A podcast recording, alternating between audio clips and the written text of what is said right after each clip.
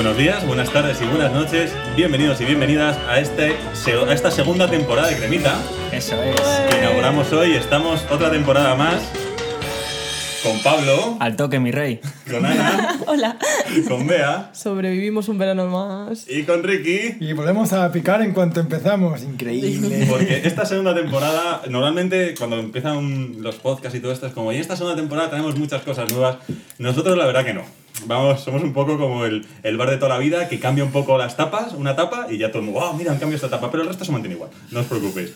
No traemos muchas, muchas novedades en realidad. Vamos a hacer unos pequeños anuncios que ya veréis después y al final unas recomendaciones, pero en principio no tenemos Poco ninguna- más, poco más. El cambio, la tradición es valiosa también. Es importante. sí. Digamos que no ha habido ninguna reunión innovadora ni nada así. Ha habido una reunión, una reunión que todavía no podemos desvelar. O igual para cuando, Igual cuando para cuando salga sí. esto, sí. Pero bueno, ya, ya os Y contaremos. aquí cositas. meteremos un anuncio por encima, ya está. Se vienen cositas, pero de momento aquí estamos. No, por ahora no se pueden desvelar las cositas, pero sí que os quería preguntar, así que para empezar y hablar un poquito, os hemos preguntado cómo estáis. No os voy a preguntar qué tal el verano, tal, os voy a preguntar. ¿Qué tal la primera temporada? ¿Os ha gustado? ¿Cuál ha sido.? No sé qué preguntaros. ¿Cuál ha sido vuestra sección favorita? Tampoco feo también, no sé. Es que realmente me ha gustado muchas cosas, la verdad. Pero lo que más me ha gustado es la gente que nos ha escuchado, porque no me lo esperaba. Yo pensaba desde el primer capítulo que íbamos a estar hablando pues un poco de coña para nosotros mismos y bueno, agradecida a todos los que se han tragado los podcasts. Bendecida. Lo mejor, nos sentimos bendecidos por el público que nos ha escuchado, que ha sido muy bien. Yo, sobre todo, la gente que nos escucha para dormirse. Yo lucho mucho. Yo tengo insomnio y si puedo ayudar al insomnio a alguien, me siento muy guay. Sí, sobre todo diles que, que si quieren dormir con los podcasts, no escuchen el podcast en el que vino Elenita, porque en ese no van a poder dormir. Ese fue buen podcast. ¿eh? Porque grita todo el rato. Ojo también el, Increíble ese, ¿eh? La sección de Fete, ¿eh? La De sección de de comparar perros con arquetipos de series Sí, de... y, y el, el camino que hizo como para llegar a, que al- todo lo del labrador, el, el labrador energy, ¿no? Yo no, Bueno. no- no me acuerdo bien. Eh, lo malo que una cosa que ha pasado en la primera temporada, que es que yo estuve fuera un tiempo, me temo que en esta segunda temporada va a volver a pasar. Entonces, pues vamos a ser un poco igual de caóticos, pero nos Álvaro vamos, viajero. nos vamos a comprometer a sacar un podcast al mes. ¿Qué día? Ah, estáos atentos a redes o preguntándonos. Si tenéis muchas dudas, escribidnos a cremita recicla. os mentiremos como ha pasado ya varias veces. Os diremos que es un día y será otro. También, si queréis comentarnos cómo que os ha gustado o qué queréis que volvamos a repetir o qué temas os han gustado más, escribidnos y lo- solemos leer el correo. ¿Quién, quién lee el correo? de Yo lo tengo en mi móvil y Álvaro yo también. también, sí. Ah, vale. Tú no. ¿Qué, Pero no te ¿qué es el correo? ¿Qué es un piti? ¿Qué es? un- ¿Cuál Pues es el correo? Qué los oyentes. Lo que menos me ha gustado, que la gente no nos ha escrito con preguntas de reciclar. No nos ha Nada. escrito como, oye, ¿dónde tiro el papel del...? del... Es que el reciclaje está de capa caída. El otro día me enteré que si, el- el- si te pides una pizza, el cartón donde va la pizza tienes que tirarlo a orgánico. Sí, Y entonces con Oh, el plástico pues pasa lo mismo, entonces estamos reciclando todo es mal. se está reciclando más. O sea, es un, ¿Y es las, un infierno. las bolsas de plástico biodegradables se pueden echar al orgánico? ¿O no? Sí, no, pues son biodegradables. Sí, también las puedes poner en tus Pues yo no, no me he fijado Escribe, nunca. escribe a Cremita, recicla y de ahí te contestaremos cuando lo miremos bien, porque ahora así en frío. Yo he hecho la arena con la caca de la gata en el inorgánico porque me viene bien muchas veces. Mm, Por el Creo que tiene que ser así. No que Tengo que estar. Sí, confesar. creo que sí. Por, por la arena, sobre todo. Podemos hacer esta sección al principio, ¿eh? Confesiones de reciclaje. ¿Qué recicláis mal y lo sabéis? Pillines. Bueno, como no sería una sección que durase mucho, porque tampoco me parece tan así, creo que vamos a ir empezando. Lo que se va, ha habido la primera temporada y va a seguir esta segunda, y que igual deberíamos hacernos cuenta en Radio, también os digo, son cinco pavos al mes. No, es renta para toda la cantidad de música que hay ahí. Está muy bien. Se jodan. Lo que vamos a seguir es con nuestro concurso, en el que nos va a hacer falta un mapa mundi. Los errores a la hora de situar países también van a continuar en esta segunda temporada. Y vamos a continuar nuestro concurso a ver quién es la primera voz de esta segunda temporada que acierte el país y la época de la siguiente canción. Estados Unidos 1940. Het zich dat zoek te veel. Mierda. ¿Puedo cambiar? Sí, sí, claro que puedes cambiar. Voy a decir, Uzbekistán, eh, los 50. yo digo Afganistán que está muy de moda en los 50. Yo voy a decir Polonia en los, en los 60. Es que son alemán, ¿no? Sí, es son, alemán. son europeos, sí. Yo no he dicho nada, pero voy a decir No, no es alemán. Bélgica en los años 40. Vale. Eso es de Dinamarca, algo así. Bueno, esto es Austria. Austria. Esto es Austria en 1956. Sí, yo creo que entre Polonia y Bélgica no sé quién se acerca más a Austria. ¿Y Afganistán? Abajo. Pero Yo creo que es por- Polonia está más cerca de Austria. que yo creo, yo creo que también, y sobre todo en año también, porque ha dicho 1960. ¿Tú has dicho qué año? 40. 40, así que yo creo que este primer turno se lo lleva Pablo. Eh, bueno, este grupo, este grupo se llama Helmut eh, Qualtinger y la canción no la voy a decir, ¿vale? Porque es Der G-S-C-H-U-P-F-T-E. O sea, como no sé austriaco. O sea, es imposible Pero es alemán, ¿no? ¿O tienen un dialecto? No tengo ni idea. Es alemán, es como un ganso, pero su- suena, suena, suena raro, sí, no es alemán, alemán. No lo sé. Pero bueno, sí, da sí que es alemán. Tú di que sí. Y bueno, Pablo, cuéntanos, ¿qué, qué nos traes hoy? Pues hoy os voy a traer una historia de espiritualidad eh, mal interpretada en el último siglo, con los cambios tecnológicos que ha habido, a través de la historia de un personaje que es Terry A. Davis. Terry A. Davis ha sido conocido como el, el único programador de Dios.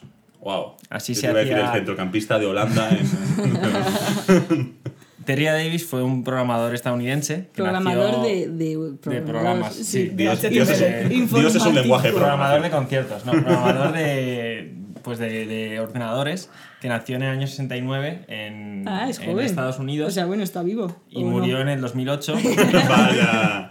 De- Debería estar vivo por esperanza de vida. atropellado por, por un tren de Dios.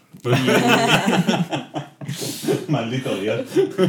La historia de Terry A. Davis eh, comienza en una, en una familia muy católica en Wisconsin, eh, donde él, eh, hijo de un padre también técnico, pero con una familia muy, muy tradicional, eh, Muy durante, durante su Muy orientado a objetos. durante su periodo universitario, que estudió ingeniería eléctrica, se fue del país, o se fue de, la- de la- su ciudad natal y se volvió pues un clásico eh, freak, o sea, un programador del de entonces empezaba, Clásico freak. Classic freak. empezaba pues a estar de moda la programación de ordenadores, empezaba el Commodore y todos estos PCs ya personales.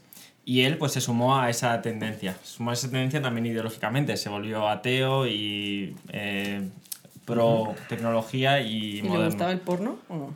Pues no tengo información. pero- No, no le gustaba. Era un Pero es- programador que el porno no lo, no lo practicaba. Y, Practicaba. No le gustaba. y todo esto cambió. Tenía una carrera eh, profesional tampoco súper exitosa. Bueno, a ver, él trabajaba en Ticketmaster y era un programador bastante brillante, pero nada, nada que destacase especialmente. Ticketmaster no sé muy bien a qué se dedicaba, algo de tickets. Y de Y- Master. de De Master. Master, Sí. Mastered of Tickets. Y, y bueno, pues él, él trabajó como en todo este. Fue de, de estos pioneros de la informática en Estados Unidos que se sumó a, la- a las olas de Silicon Valley, pero tampoco tuvo un papel especialmente relevante durante todo este tiempo. En el 96, cuando él contaba con no- eh, 27 años, empezó a tener unos episodios maníacos, esquizofrénicos, eh, donde él se veía acosado por eh, la, la CIA y los aliens. A la par. A, a la par. A la par o eran los mismos, porque veces. esos son. No, yo creo, primero creo que empezó por los aliens y luego acabó en la CIA. Eh, que también es como una cosa muy tendencia, ¿no? O sea, es, eh, los, si tienes una esquizofrenia paranoide en Estados Unidos, pues lo primero que haces es ir a por los aliens y luego a por la, a por la CIA. Es dentro de toda la tendencia conspi americana. No, hasta ahí, nada reseñable sobre este Terry A. Davis. Otro loco más en Estados Unidos. El caso es que tuvo varios tuvo episodios durante varias semanas y su comportamiento empezó a cambiar. Eh, abandonó su familia, se dedicó a, a ser un vagabundo y en uno de los viajes, se, de-. Se dedicó a ser un vagabundo profesionalmente, ¿no? mientras trabajaba, Se sacó la, la carrera de. Así actualizó su LinkedIn, sí. durante uno de estos episodios maníacos eh, decidió coger el coche y alejarse hacia el desierto durante días en su propio coche Jesucristo. 40. hasta que eh, paró en la mitad del desierto desmontó su coche entero porque decía que la radio le estaba intentando comunicarse con él, que supongo que él lo orientaría hacia algo relacionado con los aliens.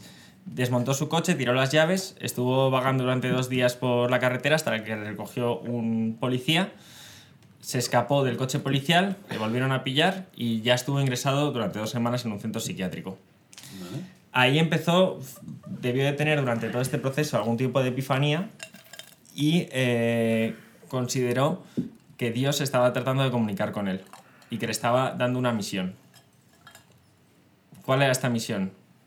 Durante dos años, eh, durante, no, del 96 al 2013, ¿cuántos años hay? Durante casi 20 años Sí. estuvo recluido en su casa, en su casa familiar, trabajando en un proyecto que por fin eh, descubrió en el año, en el año 2013, que se llamaba Temple OS, el, el sistema operativo. Templo. Templo. Como mi cuerpo, vamos. templo. ¿Cuál era su versión? Él, eh, Dios se había comunicado con él para darle la misión de construir un templo. Igual que el templo de Salomón fue un templo en Jerusalén grande, eh, donde la gente iba a comunicarse con Dios, en la actualidad Dios le había ordenado hacer un sistema operativo, que era el sistema operativo a, tra- a través del cual te podías comunicar por Dios, con Dios. Vale. Como el oráculo de Delfos, pero. eh, sí. Sí, pero era, eh, ahora era virtual. el era oráculo de Dell, de la- de las pantallas de él. Delete. Delete EFOS. Elfos. Lo publicó en, en diversos foros de, de internet, eh, teniendo como instantáneamente, por toda la historia rocambolesca que le, que le seguía, pues un- una base de fans muy sólida, que revisaron todo el proyecto y el proyecto, por lo visto, es de una genialidad eh, asombrosa. Divina. Lo ha, lo ha programado él solo, eh, son más de, de 2 millones de líneas de código. O sea, para que os hagáis una idea, normalmente para... Más 20 más años, líneas ¿no? que la Biblia. Más versículos que la propia Biblia. Ah. Y, y- y ¿Cuánto tiene un programa de código, de líneas de código? Un sistema operativo sistema como operativo. Windows creo que tiene alrededor de 14 millones, pero igual han trabajado en él pues cientos Sí. de personas. Y este era un sistema operativo para el Commodore. Entonces él, eh, ¿Qué el Commodore, Commodore? Era, era uno de los primeros ordenadores personales, Vale. que ya se ha quedado obsoletísimo evidentemente, que ya no usa nadie y que ya es como un capricho, eh, creo que en música se Romántico. usa para MIDI y tal, pero no, no, no es viable. O sea, no, a- hoy en día nadie tiene un Commodore en casa, espero. Y, y bueno, realmente es un sistema operativo brillante, está muy bien hecho, parece escrito por el mismo Dios y, y según Terry A. Davis, que eh, pues Dios le, le daba como ciertos mandatos muy concretos, como la resolución tiene que ser 640 por 480, que curiosamente es la resolución máxima que puede sacar el Commodore, pero esto no tiene nada que ver. Era por Dios, sí, entiendo. O también que el color tenía que ser de 16, para que los niños pudiesen también dibujar como Dios. Estas eran algunas de las razones que él escribía en, en su foro de, de internet. Decir que él tenía apariciones por webcam en estos foros, era muy respetado por su comunidad, que le tenía mucho cariño, hasta que empezó a hacer como derivas un poco racistas. Y ahí pues no sabía muy Oh, bien vaya, nadie, nadie se lo podía esperar. El caso es que cuando él hablaba, era, era un poco videoblog, y cuando él hablaba de cosas técnicas de informática, era eh, perfectamente lúcido, o sea, hablaba muy bien y con, y con mucho criterio, pero en cuanto le preguntaban sobre algo fuera, él no era capaz de, de- de hacer... Distinguir realidad de Sí, eso es. O sea, que tenía lucidez exclusivamente para el campo técnico de la informática. Entiendo. Fuera de eso no, no le podías preguntar nada porque se veía que era un esquizofrénico. Entonces este sistema operativo, que incluye varios videojuegos, también incluye un oráculo. Entonces este oráculo Eh, es la forma... Claro, que lo- se lo compró Oracle, claro, ¿no? Eh, Lógicamente. Era, era como un videojuego. De, se llama After Egypt. Y en él eh, tú encarnabas a Moisés y tenías que escalar una, una montaña, El monte Sinaí. el monte Sinaí, buscando una zarza ardiendo. Yo creo que esto es una. Se le fue un poco. Porque sí. no es la misma historia, ¿no? Moisés encontró una zarza Sí, ardiendo. Sí, Sí, sí, Ah, sí, que era Dios, ¿no? O sea, Claro, era le habla- la, ¿Qué le la zarza le habla. Pues no sé si en el monte Sinaí, ¿no es en el monte Sinaí donde encuentra las tablas? Sí. No estoy seguro ser. si ahí está la mezcla Sí, un poco... igual me he equivocado. Sí, es verdad, en Sinaí No encuentra las si tablas. es- Pero es verdad que Moisés es el de la zarza. Sí, Moisés se va por el desierto y ahí es donde eh, sediento y hambriento hay, hay una zarza ardiente Estoy pensando que no se que- consume, que que además mi la barrio, zarza... mi barrio que se llama Zarza Quemada será una referencia bíblica Es posible. o es que se queman las zarzas y ya está. Pues, Pero eh, era- la zarza no ardía, ese era el tema. ¿no? Claro, la no zarza se salía fuego, pero no, no se quemaba. No Es combustía. una Entonces, referencia a blasfema. Y ese era un juego, vamos, em, juegazo. Si no hubiese una app para eso. Era un juego, era un juego para, para eh, nosotros, pero para él era realmente lo que Dios le había eh, ordenado programar para comunicarse con él. También Dios que se actualiza un poco, ¿no? O sea, ¿cómo, cómo decirlo? Eh, hay juegos mucho más guapos. Igual lo de la zarza. Eh, Call of Duty llegaría mucho, a mucha más gente. no sé. Y entonces en este juego tú ibas buscando, he visto unos vídeos, unos GIFs, es un juego en 3D, pero como se nota que es muy, muy antiguo. Y tú vas buscando la zarza y cuando encuentras la zarza tienes que pensar eh, qué es lo que quieres decirle a Dios y el programa te responde cuando quiere, porque a veces no te responde, a veces no puedes estar mirando la zarza durante horas y no te dice nada. Bueno, en es muy de oráculo. Igual que Dios. Está, está muy bien, es de oráculo. Yo me lo imagino un poco como Slenderman. Como que vas caminando, vas evitando al diablo y ya cuando encuentras la zarza te has pasado el juego. Se parece mucho a Slenderman. Me Joder, vale, me lo he imaginado, me lo he imaginado. Sí, vale. sí, se parece mucho a Slenderman. Eh, ¿Cómo se llama la aplicación de la que nos hablaste la otra vez? Que, Randonáutica. Randonáutica. En Randonáutica también tú tenías que pensar algo y eh, la aplicación te daba una respuesta a eso en forma de lugar. Aquí hace lo mismo en forma de frases random, Ah, vale. pero que curiosamente los vídeos que he visto, bueno, claro, todo, todo, está, todo es como interpretable. Entonces, Todo un- tiene sentido que le quieras dar. Sí, pero por ejemplo, un youtuber hizo unas pruebas, no sé si estarían eh, trucadas o no. Entonces él le preguntaba, eh, ¿qué son los dinosaurios a, a After Eve, a este sistema Me operativo? gusta que esa era su duda espiritual. Y el After Eve respondió, a los brontosaurios les duele los pies al pi- al pisar. A esto. Uh, pie plano, ¿eh? O cuál es el juego, el videojuego favorito de, de Dios, y dijo el Donkey Kong. y también está abierto a interpretación. O el coche, a mí me preguntó cuál es el coche favorito de Dios. Y le, y le dijo el BMW, Mesaya. El BMW. Hombre, Dios Las tonto no acciones es. del bebé tuvieron que subir un montón ese día. Y que había una serie de frases programadas o la frase podía ahora Yo es mediante que creía que las palabras frases iban a ser de la Biblia, pero lo del brontosaurio no creo que fuera de y la el Biblia.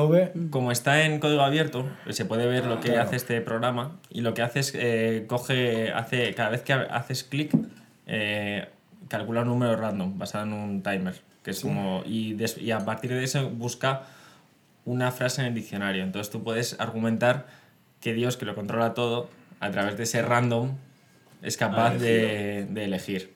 Bueno, claro, es que la un- gran parte de la, de la teoría que tiene que ver con esto de la inteligencia artificial, la teoría más filosófica, es que un poco la inteligencia artificial es esa respuesta que el ser humano ha estado buscando y que la- le ha llamado Dios durante todo este tiempo, porque es esa inteligencia superior que te va a dar la respuesta, La respuesta no correcta. Exacto, sí, sí. sí.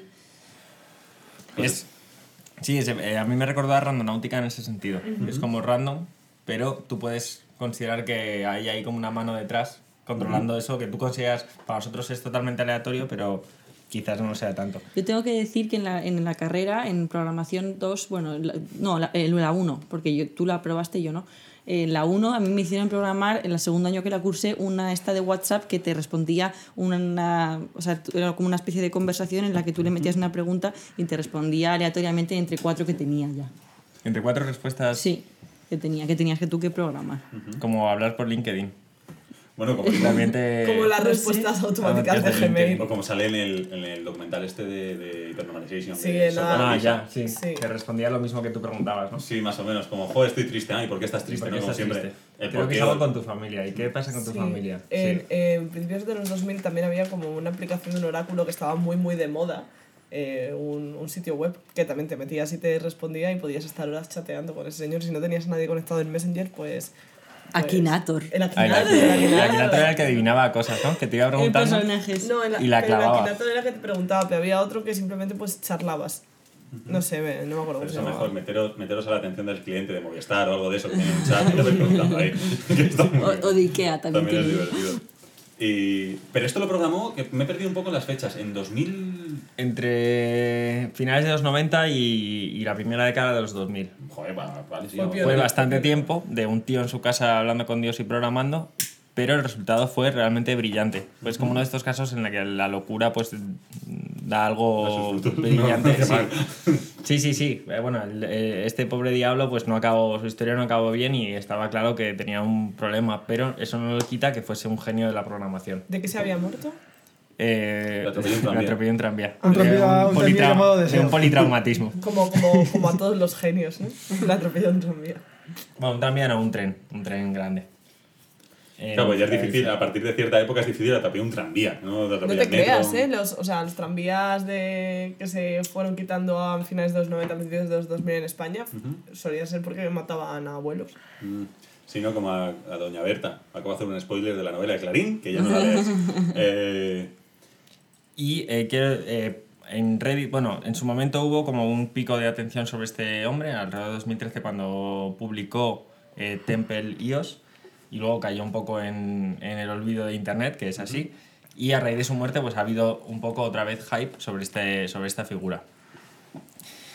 Y eh, se ha descubierto como que hay más programadores en el mundo que están haciendo este tipo de, de, de sistemas operativos para hablar con, con Dios. Entonces, eh, he encontrado uno, bueno, he encontrado no, lo he encontrado en, en la comunidad esta de Reddit que se llama husen.org, que también es de, bueno, es de 2004, o sea, es anterior a, incluso a, Tem- a Temple IOS y es eh, hindú o chino, no lo tengo muy claro. O sea, la página web, bueno, yo creo que es chino. El caso es que también es un sistema operativo para comunicarse con eh, Buda o, o, bueno, es que no sé muy bien. no- Una no te- entidad, ¿no? Sí, con entidades divinas. Y entonces es como una tendencia y había dos más. Lo que pasa es que eran posteriores a Temple y OS, entonces ya no me fío tanto que fuesen copias. Pero es como un, un concepto nuevo de espiritualidad, donde el... donde tecnología y espiritualidad van de la mano. un poco. Ciberespiritualidad. Sí. Yo creo que yo lo comenté, pero de- dentro del mundo, sobre todo de Bitcoin, hay gente que defiende la parte, eso, como crist- no, no cristiana, pero sí como de eh, divinidades, Religiosa. de que ha venido, de que la gente que creó el- el- los que se esconden tras Satoshi Nakamoto, eh, son como una como algo medio Illuminati que nos vigilaban que- y que vio que el ser humano con la economía y el, y el capitalismo se han vuelto como muy ávaros y han, vuel- y han llegado como para restablecer la economía mundial y conseguir que el dinero se vuelva a repartir bajo una serie de, de- de cosas pilladas con pinzas acerca de eh, eso, la, la divinidad como conjunto de aliens. Sí. Me gusta el concepto de la- las pinzas de Dios, ¿no? Todas las cosas que están cogidas con pinzas, que Dios va poniendo esas pinzas ahí. ¿vale? No está con pinzas, ¿eh? Las pinzas de Dios que va poniendo en diferentes temas. Yo me acuerdo de, no sé si os acordáis, de que lo recordé hace poco, además, del capítulo de Black Mirror interactivo, que fue como bastante sonado en su momento. Y que podías... ¿no? Sí, No algo así, que era, que era como un videojuego también, ¿no? Para Sí. el que lo veía, sí, ¿no? Pero, sí, pero, que iba de había- un iba videojuego. de un Que iba videojuego. haciendo podía el de protagonista. aventura, pero... Y que había, había Smart TVs que te elegían automáticamente y cuando hablabas con la gente decías, ¿y qué elegiste? Y te quedaban mirando y decían, ¿qué elegí de qué? Yo, no puede ser. Yo matar al padre, matar a todo el mundo ahí, matar al padre. Eh, bueno, ¿y qué le pasa al...? Bueno, murió como en un tranvía y este Eh, sistema ha caído en el olvido y no se conoce hasta que ya lo has traído tú aquí. Bueno, a ver, tiene una comunidad de. En Reddit son 6.000 personas eh, actualizando y probando y mejorando este sistema operativo todavía. No sé con qué autoridad. Y, Y, lo que no sé en qué plataforma, lo puedes instalar en tu... en- son en el Commodore. Y no puedes tener, no hay emuladores de Commodore para... Supongo que el Sí, sí que habrá. supongo que sí. así, y no posiblemente lo. Sí, usarán máquinas virtuales, me figuro, de, porque el Commodore debía ser de 8 bits, o, o sea, un sistema operativo que. O sea, un, un tipo de máquina que, que ya ni se reconocería. Yo lo he, he he estado mirando cómo era el sistema operativo y se parecía mucho a. a- o sea, la interfaz de usuario se parecía mucho al teletexto, los colores y todo. Y tenía varios videojuegos y tal. Pero bueno, el, esto que os hizo, el After Egypt, no era un videojuego. Era un oráculo. Para él, él no lo consideraba un videojuego. Y, y esto os quería traer porque me gusta mucho la, la idea que tenía este tío, Terry Davis, sobre que el templo de Salomón ahora era un sistema operativo. Es bonita. Sí. sí, Es sí, me gusta. ¿Tardabas mucho en encontrar la zarza o era relativamente fácil? En plan, Ahí Pues había no lo sé, no Game lo Speed de ese juego. Había como, oh, alguien la encontró en 30 segundos, es el Messiah. Pero a veces encontramos... OG Mesía. El, el- el tema es que tú podías eh, encontrar la zarza y que no te dijese nada, ¿sabes? Era como caprichoso también Me en ese gusta, sentido. eso me gusta. Has hecho toda esta búsqueda para nada. Sí. Eh, Yo le Un poco preguntaría algo escudo, sí, sí. personal, ya que estás. Haces pis. claro. Dios, haces pis. Bueno, ha sido una gran anécdota que nos traes. Creo que hasta aquí lo que nos querías contar. Sí, traer. no tengo nada. Podéis, podéis visitarlo, podéis investigarlo y la página de- del chino que tiene el, el sistema operativo similar, pero que abandonó en 2004 y no se sabe nada de él, eh, es hutsen.org. Deletralo. Bueno, en re- eh, H-U-Z-H-E-N-G.org. Pero os insisto en que está en chino, o sea que no. O sea, sí, lo entendéis bien, pero yo no. Esta es un, un código muy ofuscado, porque está en chino y no se entiende. ¿Qué es chino?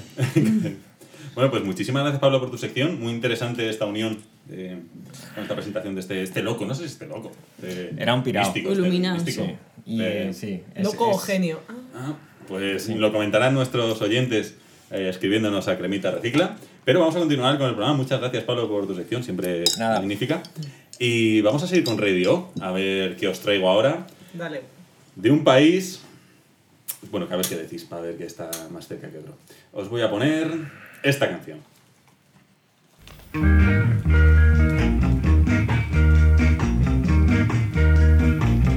No voy a volver a comentar el error de Álvaro antes de la letra.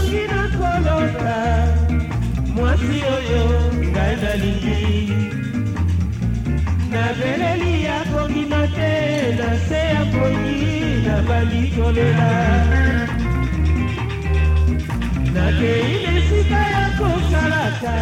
Yo voy a decir eh, Sudáfrica en 1960. Así te pasa ese tren de Sudáfrica. ¿Qué tren? El que mató al señor este. Es bonita la canción. También está la voz. Eh, el Congo en 1950. No tengo claro que sea. Que la, la, la- la- Vale. el idioma es muy abierto. Eh, joder, eh, puede ser. Yo voy a decir, si habéis dicho el Congo y Sudáfrica. Vale, pues yo voy a decir Costa de Marfil, eh, los años. ¿Qué es esto? 50. Yo voy a cambiar eh, Sudáfrica por Etiopía. Por Etiopía, ¿vale? Ah, yo. Yo voy a Tú puedes apostar. decir algo si quieres. Ah, yo voy a apostar por Indonesia en los 70. Bueno, me temo que este es el Congo. El Congo en 1970. Este grupo se llama San Mangwana and the Orch Bella eh, Maduma y la canción se llama Mayemba. Eh, y nada, esto es el Congo de 1970. Muy bien. Como, como anécdota que cuento antes de dar paso a tu sección, Ana, entre los oyentes más mayores que tenemos está la, la- bueno, la abuela de Tania, que le hizo mucha gracia el capítulo en el que Ricky no estuvo y todas eran Sudáfrica. Por un comentario que hizo Ricky, él, no, yo no estoy. Entonces es su frase favorita para sentarse en un sitio y decir, no, yo no estoy. y me hace mucha gracia en los oyentes más mayores que tenemos. Pero ese oyente. sí, es bonito. Pero bueno, Ana, has acertado, haces muchas dianas en este juego, ¿eh? ¿Qué va? Demoledor. Y bueno, ¿qué nos traes, Ana? Hoy, ¿qué nos vas a contar? Pues yo hoy vengo a poner en común con vosotros eh, una investigación que hice eh, desde la silla de mi escritorio en el trabajo, eh, justo antes de pandemia, en febrero de 2020, eh, que fue eh, a raíz de una búsqueda en Google que eh, aleatoria, digamos, y me topé con, con una trama bastante curiosa y estuve bastante obsesionada con esto durante 15 días porque luego llegó el COVID y ya se acabó todo. Pero eh, supongo que te acordarás sobre todo tú, Bea, Sí, me acuerdo, me acuerdo. porque eh, Bea me ayudó con, porque yo estaba realmente obsesionada, entonces estaba como escribiéndole todo el rato en plan, ¿dónde puedo encontrar más información de lo que salió en la prensa en estos años acerca de todo esto? Entonces, es, eh, lo tengo todo muy apuntado porque es todo bastante complejo, entonces... eh, Yo lo estuve buscando en el interior de Sí, las, en las tripas. de los medios. Pero por Sí, favor, las- contad de qué va, porque ya las la estoy... hemerotecas. Eh, yo os voy a hablar de la mayor operación contra la corrupción nocturna y el narcotráfico que ha habido en España hasta la- en, en los últimos años. ¿vale? ¿Qué es, qué es la corrupción nocturna? La corrupción de la vida nocturna, la corrupción de la vida de, eh, de- sí, de los locales De nocturnos. salir por la noche, vale. que tiene mucho que ver con el narcotráfico y con eh, Vale. algún tipo de unas mafias y demás. Vale. Entonces, Algo es- de trata de, de sí, personas. un poco de todo. Entonces, la operación se llama Epo- Operación Eden, ¿vale? Edén. Eden. Por el jardín del Edén, mi, den- mi Sí, nena. esta operación, eh, por poneros un poco en contexto, lo que intenta es eh, demostrar que dos operaciones, o sea, dos casos y con sus operaciones policiales correspondientes anteriores estaban relacionados, ¿vale? Que son la operación Guateque en 2007 y la operación Bloque en 2008, ¿vale? La operación Operación Guateque, qué, qué- qué español, ¿no? Sí. La operación Guateque en 2007 eh, acabó con la detención de 30 empresarios y funcionarios del Ayuntamiento de Madrid acusados de cobrar comisiones ilegales a cambio de agilizar licencias de, ojo- de ocio nocturno. Eh, esta gente estuvo acusada de que eh, en el- de cobrar comisiones a cambio de abrir, eh, abrir locales que estaban todavía en tramitación. ¿vale? Esto es ilegal, porque es tan común. eh, Sí, hombre, es ilegal cobrar dinero para agilizar unas, unas, eh, Sí, unas unas- licencias y no otras, ¿vale? Eh, y la operación Bloque, que esta es bastante más tocha, fue una operación que acabó con la detención de 31 policías locales, entre ellos el jefe de, el oficial jefe de la comisaría local de Coslada, De Coslada, Ah, Ginés Jiménez Buendía. Ah, sí, esto me suena. Buen día. Buen día. Ah, pero buen día de toda la vida. Sí, buen día. de los Buen Día de Macondo. De toda la vida. Son, Vaya chiste, ¿eh? vaya chiste, vaya chiste. Son detenidos y acusados de extorsión, cohecho, amenazas, robos, delitos contra la libertad sexual y tráfico de drogas. Esta gente lo que hacía era mm, ir a los locales y eh, amenazarles a cambio de cosas que querían, no pagaban ninguna de las copas que se tomaban. Hablo de policías locales. Eh, amenazaban a prostitutas de, de la zona de Coslada y era- actuaban como verdaderos gángsters en toda la zona. Sí. Eh, esto, como os digo, es una operación en 2007 y en 2008. La operación Eden, en realidad, se desencadena por un titular que os voy a leer, del 12 de enero de 2009. Dos muertos en un tiroteo en una discoteca en Madrid. La policía cree que se trata de una pelea entre un clan búlgaro y una banda conocida como los Miami, enfrentados por controlar la seguridad de los locales nocturnos de la capital. Esto, eh, lo que parece un lamentable accidente para muchos, hace sonar las alarmas de un grupo de policías, de, de un grupo, una unidad de la Policía Judicial y de un juez, don Santiago Torres. Le llamo don porque es un don. Santiago Torres eh, es el primer juez que empieza a lidiar con la corrupción urbanística en Marbella y fue el que mandó a prisión a Jesús Gil en el 99. ¿vale? Y eh, este caso, de alguna manera, les, les salta las alarmas y les hace eh, empezar a investigar acerca de estas dos operaciones anteriores. ¿Por qué? Porque el asesinado, uno de los dos asesinados en la discoteca es un ciudadano rumano que se llama Catalín Stefan Karacion, que tiene algunas conexiones que ahora veremos. Eh, para poneros un poco contexto, el- el- lo, que, lo que ocurrió fue que una persona intentó entrar en la discoteca, el, el portero, Cata, le llaman Cata, no le dejó entrar. Porque tenía calcetines blancos, a lo mejor. Dijo, tú aquí con calcetines Claro, así no. así no entras. Eh, la discoteca se llamaba Heaven Palace, estaba en ópera. Y eh, a raíz de esto, el- la otra persona, que no tengo aquí su nombre, pero es que esto es para otra, otra sección diferente, se llamaba Carlos, mm, algo así, no, no recuerdo el apellido, saca una pistola y lo mata. Al portero. Estos Al eran portero. los responsables de. Se peleaban por la seguridad en los locales, ¿no? Sí. Los del tiroteo. Sí, ¿Y Eden se viene de, de Heaven, Heaven Palace. Sí. Yo creo que sí. ¿Era la discoteca que estaba haciendo esquina en ópera, justo en la plaza de ópera? Pues yo ahí. Esto ahora es- está derruida, ahora Esto es es vacío. 2009, o sea que en realidad ser, tampoco sí, sí. es... Ahora eso. está to- totalmente reducida, Sí. reducida, sí.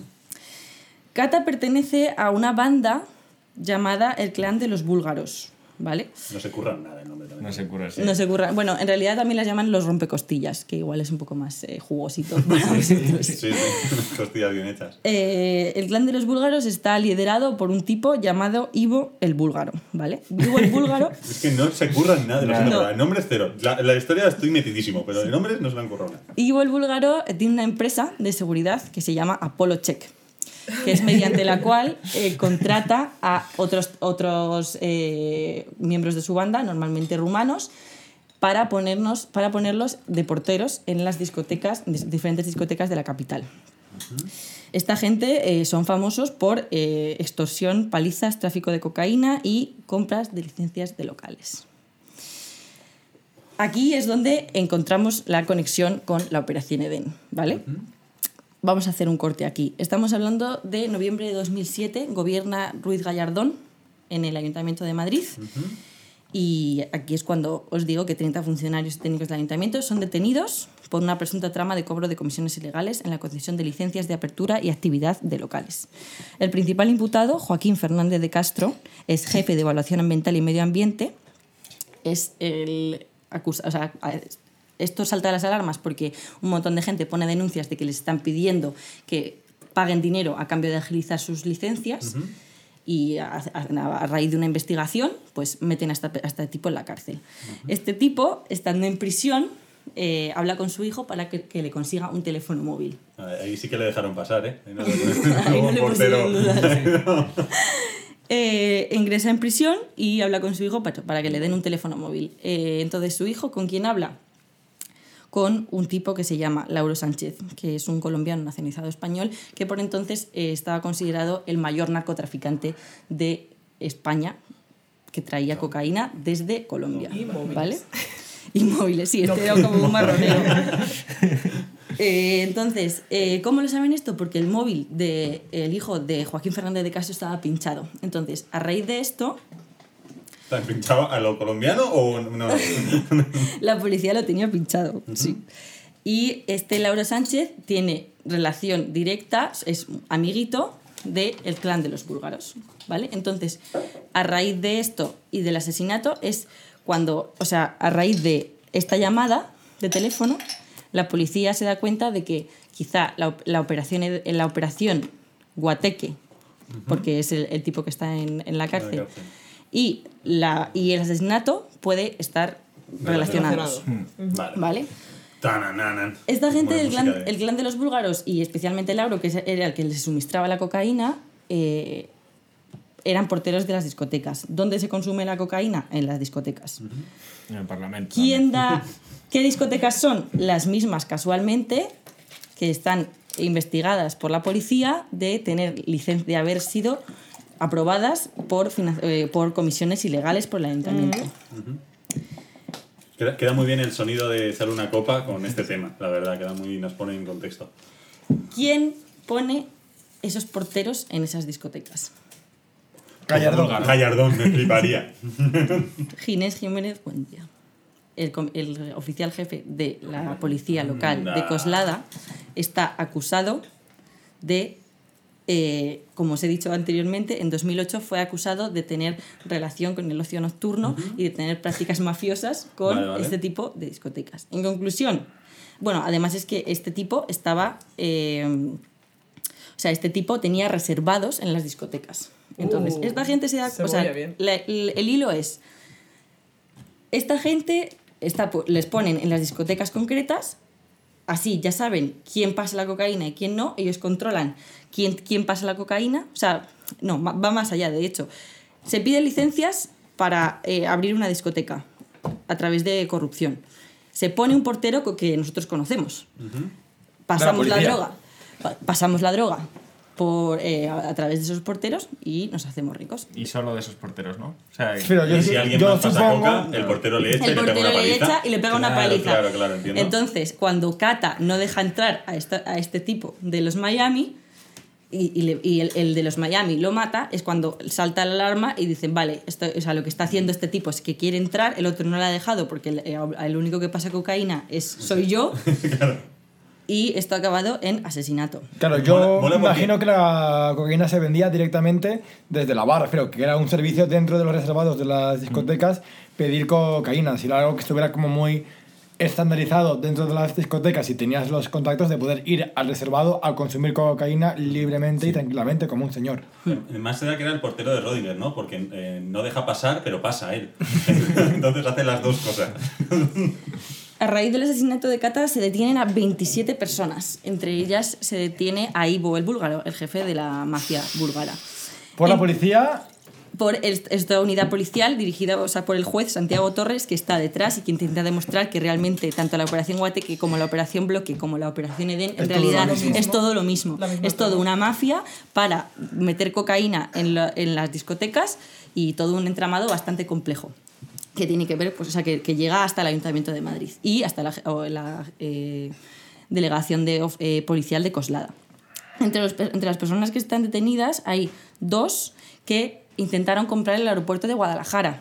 Dos amigos de Lauro, el colombiano que os he dicho antes, Intentaron comprar el aeropuerto, tal cual. porque planeaban pasar entre 8 y 10 cocaín- toneladas de cocaína al mes. O sea, era un plan sin fisuras. Te compras el, el- el aeropuerto, te, te entra directamente la cocaína a- a- desde o sea, a Guadalajara y la vas repartiendo por los eh, locales de Madrid con el beneplácito de tanto del ayuntamiento como de eh, la policía local de Coslada. gran plan, ¿eh? Gran todo, plan. Todo esto además en un, en un contexto de, pues de pre-burbuja inmobiliaria donde vendría de puta madre al ayuntamiento. No, fue justo cuando reventó. Sí, De reventó en 2008, ¿no? Fue por esto Claro. en 2008 y Justo ahí. 2009. sí. De o sea, hecho, todos los, todos los puestos de policiales estaban puestos. Podríamos decir. Perdón, perdón, perdón, ya para con esas bromas de. Y esto lo persiguieron. Es que en España no se pueden prender. no se puede prender nada. ¿no? No te dejan emprender, si es que. Eh, eh, Ivo, en- antes de todo esto, como comentario así, Ivo el búlgaro se casó en una iglesia en la calle Goya de Madrid y en esta iglesia estaban invitados tanto el jefe de policía de Coslada como Carlos Nogales, que era el juez sustituto de, de la comisaría de Coslada, como el abogado de Lauro Sánchez y del propio Ivo, que es toda esta gente que está como metida en, en- en el ajo. Claro, No se podía saber. esto, esto es muy fuerte porque cuando lo lees y lees las, las noticias por separado, te das cuenta de que son los mismos nombres. O sea, que Claro. es que es obvio que esto está sucediendo, ¿vale? O sea, que el que se dio cuenta tampoco tenía tanto mérito. Dijo, espérate un momento. Claro, pero ¿qué pasó? Eh, la operación Eden acaba en dos. eh, o sea, que se, al final de todo termina con 150 detenidos. Es un caso que tiene 190.000 folios de sumario, ¿vale? Hicieron un trabajo bastante exhaustivo, a través de escuchas telefónicas, sobre todo. Pusieron escuchas. A día de hoy no hay nadie en la cárcel, no hay nadie imputado, porque la fiscalía consideró que las escuchas fueron puestas de manera mm, Sí, no de- ilegal, pero no justificada, digamos. como lo del juez Garzón, que también consiguió Sí. un montón de pruebas que luego no se podían usar por... Como los audios de. de Sobre Florentino. todo lo más flagrante para mí es, lo del tipo, el Ginés Jiménez Buendía, que tenía aterrorizado a todo Coslada y que además era intocable, sobre todo le defendía al PSOE en aquel momento, era como intocable y a que este señor no se le podía... Y se dedicaba a eso, a ir a los bares y, decirme, y decir ponme una copa, luego no te la pago, amenazaba a prostitutas, tenía a todo el mundo aterrorizado. Maldito gánster, sí. eh, no le, o sea, cuando le, le tuvieron que sobreseer el caso por falta de pruebas o por eh, como escuchas ilegales y que no eran pruebas suficientes. Este señor luego salió en la SER, hay un, de hecho yo he escuchado el podcast de cuando le absuelven. Es, una, o sea, es tremendo, es una vergüenza, eh, es horrible. ¿Y han recuperado sus puestos, por ejemplo, la gente de ayuntamiento que eran técnicos en... O sea, ¿siguen trabajando en ayuntamiento? No.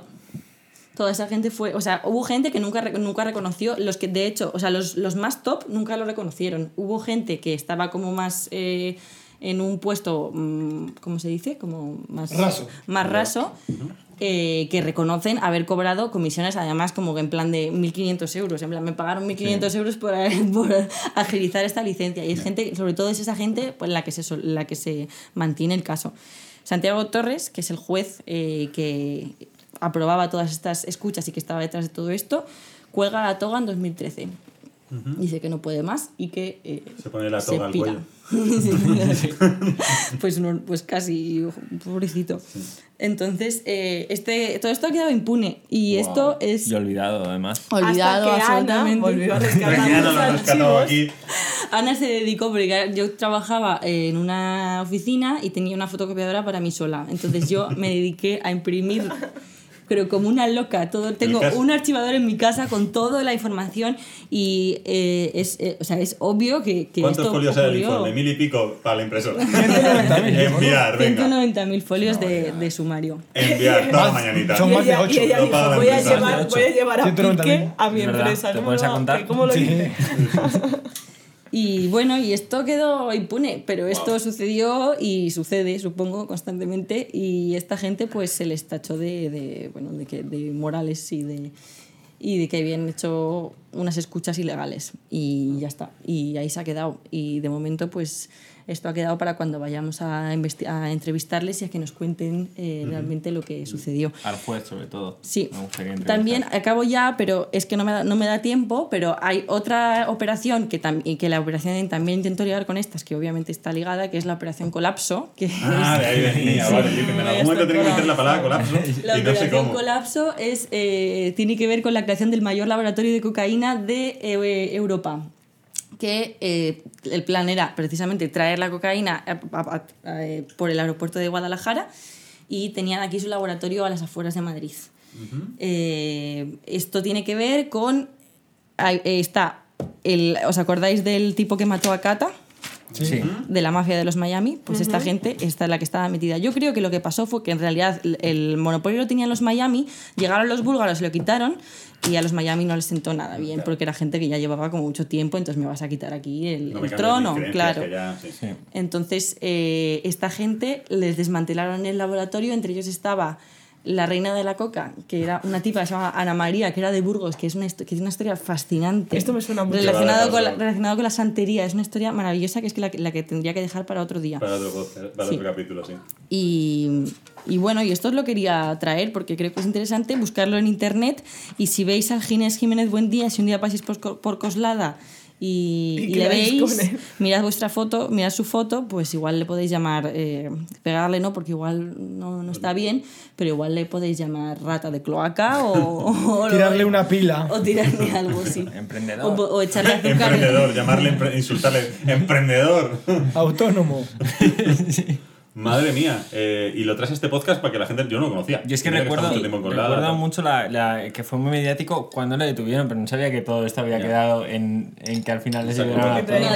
Hay, hay No. tantos casos de, de movidas así que, que quedan o so- son sobreseídos, se Sí. dice, ¿no? En plan, como que o se, se caducan, digamos, y se quedan ahí. Pues bueno, pues ya está. Dejando la moral y la ética a un lado, es bonito que nadie haya pringado.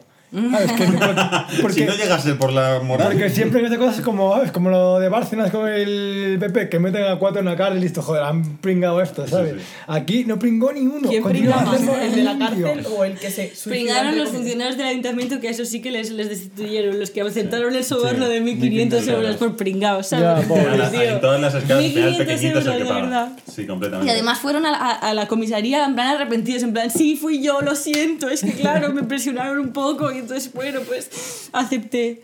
En fin. Bueno, magnífico este tema que es. Creo que no ha quedado muy, muy claro, o sea, es que es muy difícil es porque ni, lioso, ¿eh? ni siquiera lo entiendo yo del todo porque es que además la información en los medios no siempre es todo lo exacta que una desearía.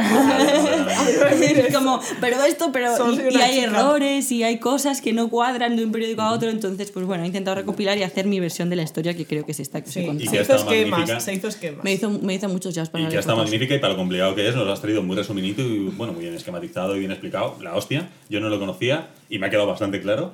Eh, En brutal el que jardín del Edén, mi nena. A lo mejor es la canción de cierre de este podcast. Pero brutal que traigas. eh, bueno, eh, esto, eh, estas justicias que no se dan o que al final no acaban en. O como la justicia al final acaba en saco roto en algunos casos. Estas justicias que no acaban en Que justicia. no acaban en justicia. Solo. Eh, y recordar que... esta gente de la policía estuvo ahí, que se dedicaba a ir a los reservados, a volcarlo y a ponerse hasta el culo y a extorsionar a prostitutas para que tuviera. O sea, horrible. Acab- Al Sí. final acabamos en 1-3-1-2, pero el, eh, muchas gracias por tu. Vamos a seguir porque una de las cosas nuevas de esta segunda temporada es que seguro que nos vamos a las dos horas, ¿vale? O sea, porque seguro que nos vamos.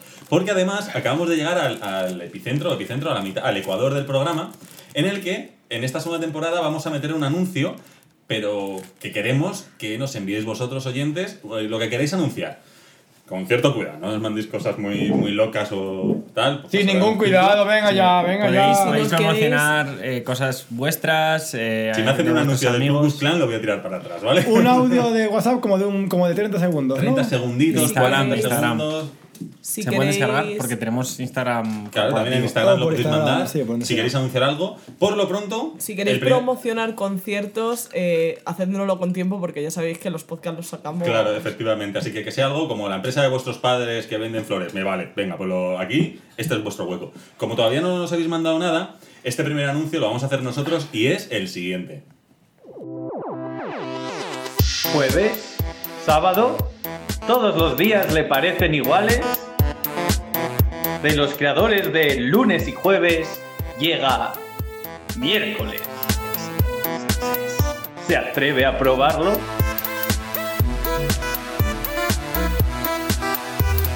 Miércoles. Han sido los miércoles. Este ha sido el primer anuncio que queríamos hacer para reivindicar la figura de los miércoles. Porque la gente se caga en los lunes, el martes ni te cases ni te embarques, los jueves, pero el miércoles no. Entonces, nuestro primer anuncio ha sido un poco eso. Eh, Hay un bot en Twitter que todos los miércoles pone en la viñeta esta de Tintín del Capitán Haddock. De What a Week, What a ha. week, ha. Captain is just is Wednesday. Pues Sí. todo- y todos los miércoles lo veo y me hace gracia. Y todos los miércoles lo retuitea la misma gente. Sí. Pues eso venimos a reivindicar también nosotros en este primer anuncio que hemos hecho. Y vamos a continuar con nuestro concurso con Radio O para que adivinéis el país y la década de esta canción.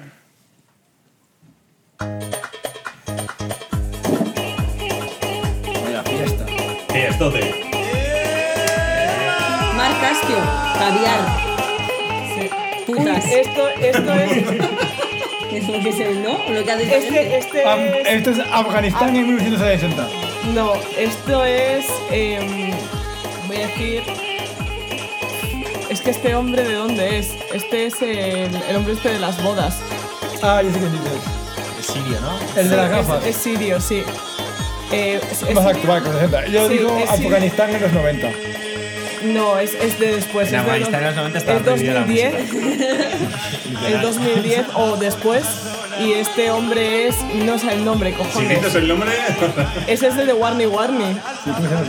Em, ¿queréis probar vosotros? Ana, Pablo. Espera que diga. Yo he dicho Mar Caspio. De ahí, ¿no? De justo del Mar Caspio. Del país que está en el Mar Caspio. Hay un montón, pero todos esos, cualquiera de esos me vale. espera, voy a decir el nombre del tipo que es Omar Soleiman. Es Omar Soleiman. Esto es Omar Siria Soleiman. 2009. 2010. Lo siento, Pablo, que no tengas que decir nada, pero Sí, es que sí, está sí. clavadísimo. Omar Me has dicho el nombre de quién es. ¿Dónde es? Omar Soleiman, Siria 2009. Esta canción se llama Gazula o Sik Almano. Bueno, la canción que se llama así. Y, y, bueno, vea, no, Este, este hombre es apasionante, es, es un- era músico de bodas y se puso tan de moda que ha venido hasta el BBK y tal, es lo, es lo más Omar Soleiman. es lo más. Lo hemos visto. A Omar Soleiman no, porque fue a la fiesta previa Ah, y no llegamos, pero a mí me dio mucha pena porque quería verle. Pues es has acertado de pleno, vea. Además, díceme el nombre. Esto solo pasó una vez más cuando puse una canción de Japón que creo que también No, y. Bowie. Yo Ah, Bowie, es verdad, acertaste Sí, no, Bowie. y, Cartas para Hermione, me acuerdo. y acertamos el, el japonés ese que lo acertó. Sí, lo el del robot. El de, El de robot, sí. Completamente. Y has vuelto a acertar esta. esta No, me el de. Roboto, el de Roboto, He he de Roboto. decir que esta canción, que es Siria 2009, cuando he buscado las canciones quería poner Afgani- Afganistán, algo que hubiese entre los 80 y los 90 y no encontré nada en Radio. Vale, Eh, podéis buscar porque... En el régimen de los talibán, que es de los 90, eh, no había. esta- la música estaba prohibida. claro, por eso no había, nada en los, producción en los musical. 90. o sea, bueno, no podías tener radiocasetes en casa ni nada porque lo consideraban. Eh, Ofensa, Ofensa a alguien. Adiós. como es casi ofensiva la victoria que acaba de tener Bea diciendo el nombre. Y Aplastante. Aplastante completamente. Y bueno, Bea, ¿qué nos cuentas hoy? Bueno, pues ¿Tiene que ver hoy- algo con el colapso? ¿Puede ser? Eh, no tanto con el colapso, sino con la situación actual de nuestra generación. Hoy he venido a pues, traer, eh, a poner sobre la mesa eh, pues, eh, la afirmación que se hace todo el rato de que los millennials somos la generación de las dos crisis, de si vivimos peor que las generaciones pasadas, de tal. De las dos crisis, de las cinco crisis, el Time Crisis 1, el Time Crisis 2. Pero en cuanto a nuestra vida y no videojuegos, em, ¿realmente em, estamos fatal o somos unos lloricas, como nos califica mucha gente de, de la generación boomer y demás? Yo no soy llorica. Pues, bueno, tú en concreto sí. Los demás. Em, y voy a empezar con un tuit que he visto de una boomer en, en un comentario en Twitter a una noticia del periódico El Mundo, ¿vale? La mujer esta dice, la mayoría de los millennials vive infinitamente mejor. De entrada no hacen la mili, estudian si quieren, viajan más que nosotros, se casan a los treinta y tantos y no adquieren obligaciones hasta bien mayores. No nos vendan la burra. ¿Vale? Esta es la afirmación de esta señora. De una Y yo he dicho, ¿no? bueno, pues voy a documentarme para ver si esta señora tiene razón y somos unos lloros o realmente se podía callar la puta boca, ¿no? George Lloros. Yo- yo- Entonces, para esto, pues, eh, en principio agradecer a Neutral, el diario.es y La Vanguardia, que son los medios de los que he sacado la información, porque han hecho ellos el trabajo sucio, entonces, ¿para qué me iba a meter yo en el INE si ya lo habían hecho ellos, no? Así que gracias. Y antes de empezar, pues, quiero hacer un, un apunte, ¿vale? Ese apunte es que los salarios, a pesar de que es de lo que más solemos quejarnos muchos, eh, realmente no han variado demasiado. ¿Vale? Ah, variaron en la época de, de 2005, 2006, cuando se vino todo el mundo arriba, de repente había un dinero de la hostia y todos éramos ricos. ¿vale? La cara de hablar- Ricky ahora la mismo cara de es un Ricky poema es que que se va a lanzar al cuello. Puedes hablar de la, de la precariedad y demás. No, pero- de, de que los salarios, si son los Sí, mismos sí, comparando con el nivel sí. de inflación. Ahora venimos a eso, ahora ahora venimos vamos- a ahora eso, vamos a ¿vale? eso, pero pero las uñas lo que de la- hablamos, hablamos de en términos absolutos, ¿vale? Pues em, nos quejamos igual, o sea, ponemos el foco en cosas pues que no están, entre comillas, tan mal respecto a generaciones anteriores. Otra de las cosas que se suelen comentar es el nivel de paro juvenil, ¿no? O sea, esto es una cosa que escuchamos mucho. El paro juvenil, el paro juvenil está fatal, estamos peor que nunca, no nos dan los jóvenes. Vale, pues Aquí mm, quiero hacer un apunte, que es que el paro juvenil siempre ha sido jodido. O sea, siempre han estado jodidos los jóvenes. Eh, los que tenían nuestra edad, por ejemplo, se salvaron mm, en la época de la burbuja inmobiliaria también, pues porque ahí tenía empleo todo el mundo, porque... Sí, hasta España el más pringado te cobraba 3.000 Claro, euros al tenía mes. todo el mundo mucha pasta, pues porque mm, viva la revolución monetaria, ¿no? Pero por lo general, la gente, la tasa de desempleo juvenil de 20 a 34 años, ¿vale? Que es la capa de lo que podemos considerar más o menos millennial. Em, por ejemplo, en, en 1987 era del 26,9% de jóvenes, ¿vale? En paro.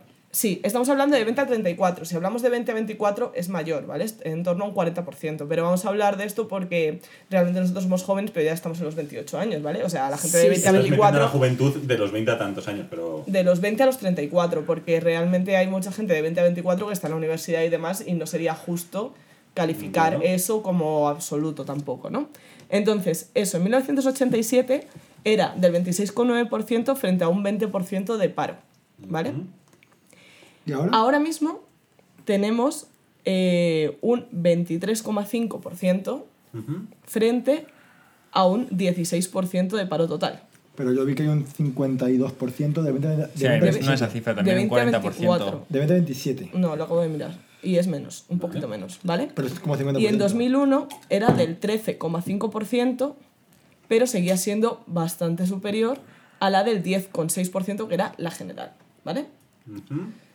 Entonces, eh, realmente los jóvenes siempre hemos tenido menos trabajo. Mm, y en, eh, a finales de los 80 teníamos la misma tasa de desempleo juvenil en el mismo rango de edad que ahora, ¿vale? Entonces ahí tampoco está el problema generacional, digamos, que tenemos nosotros.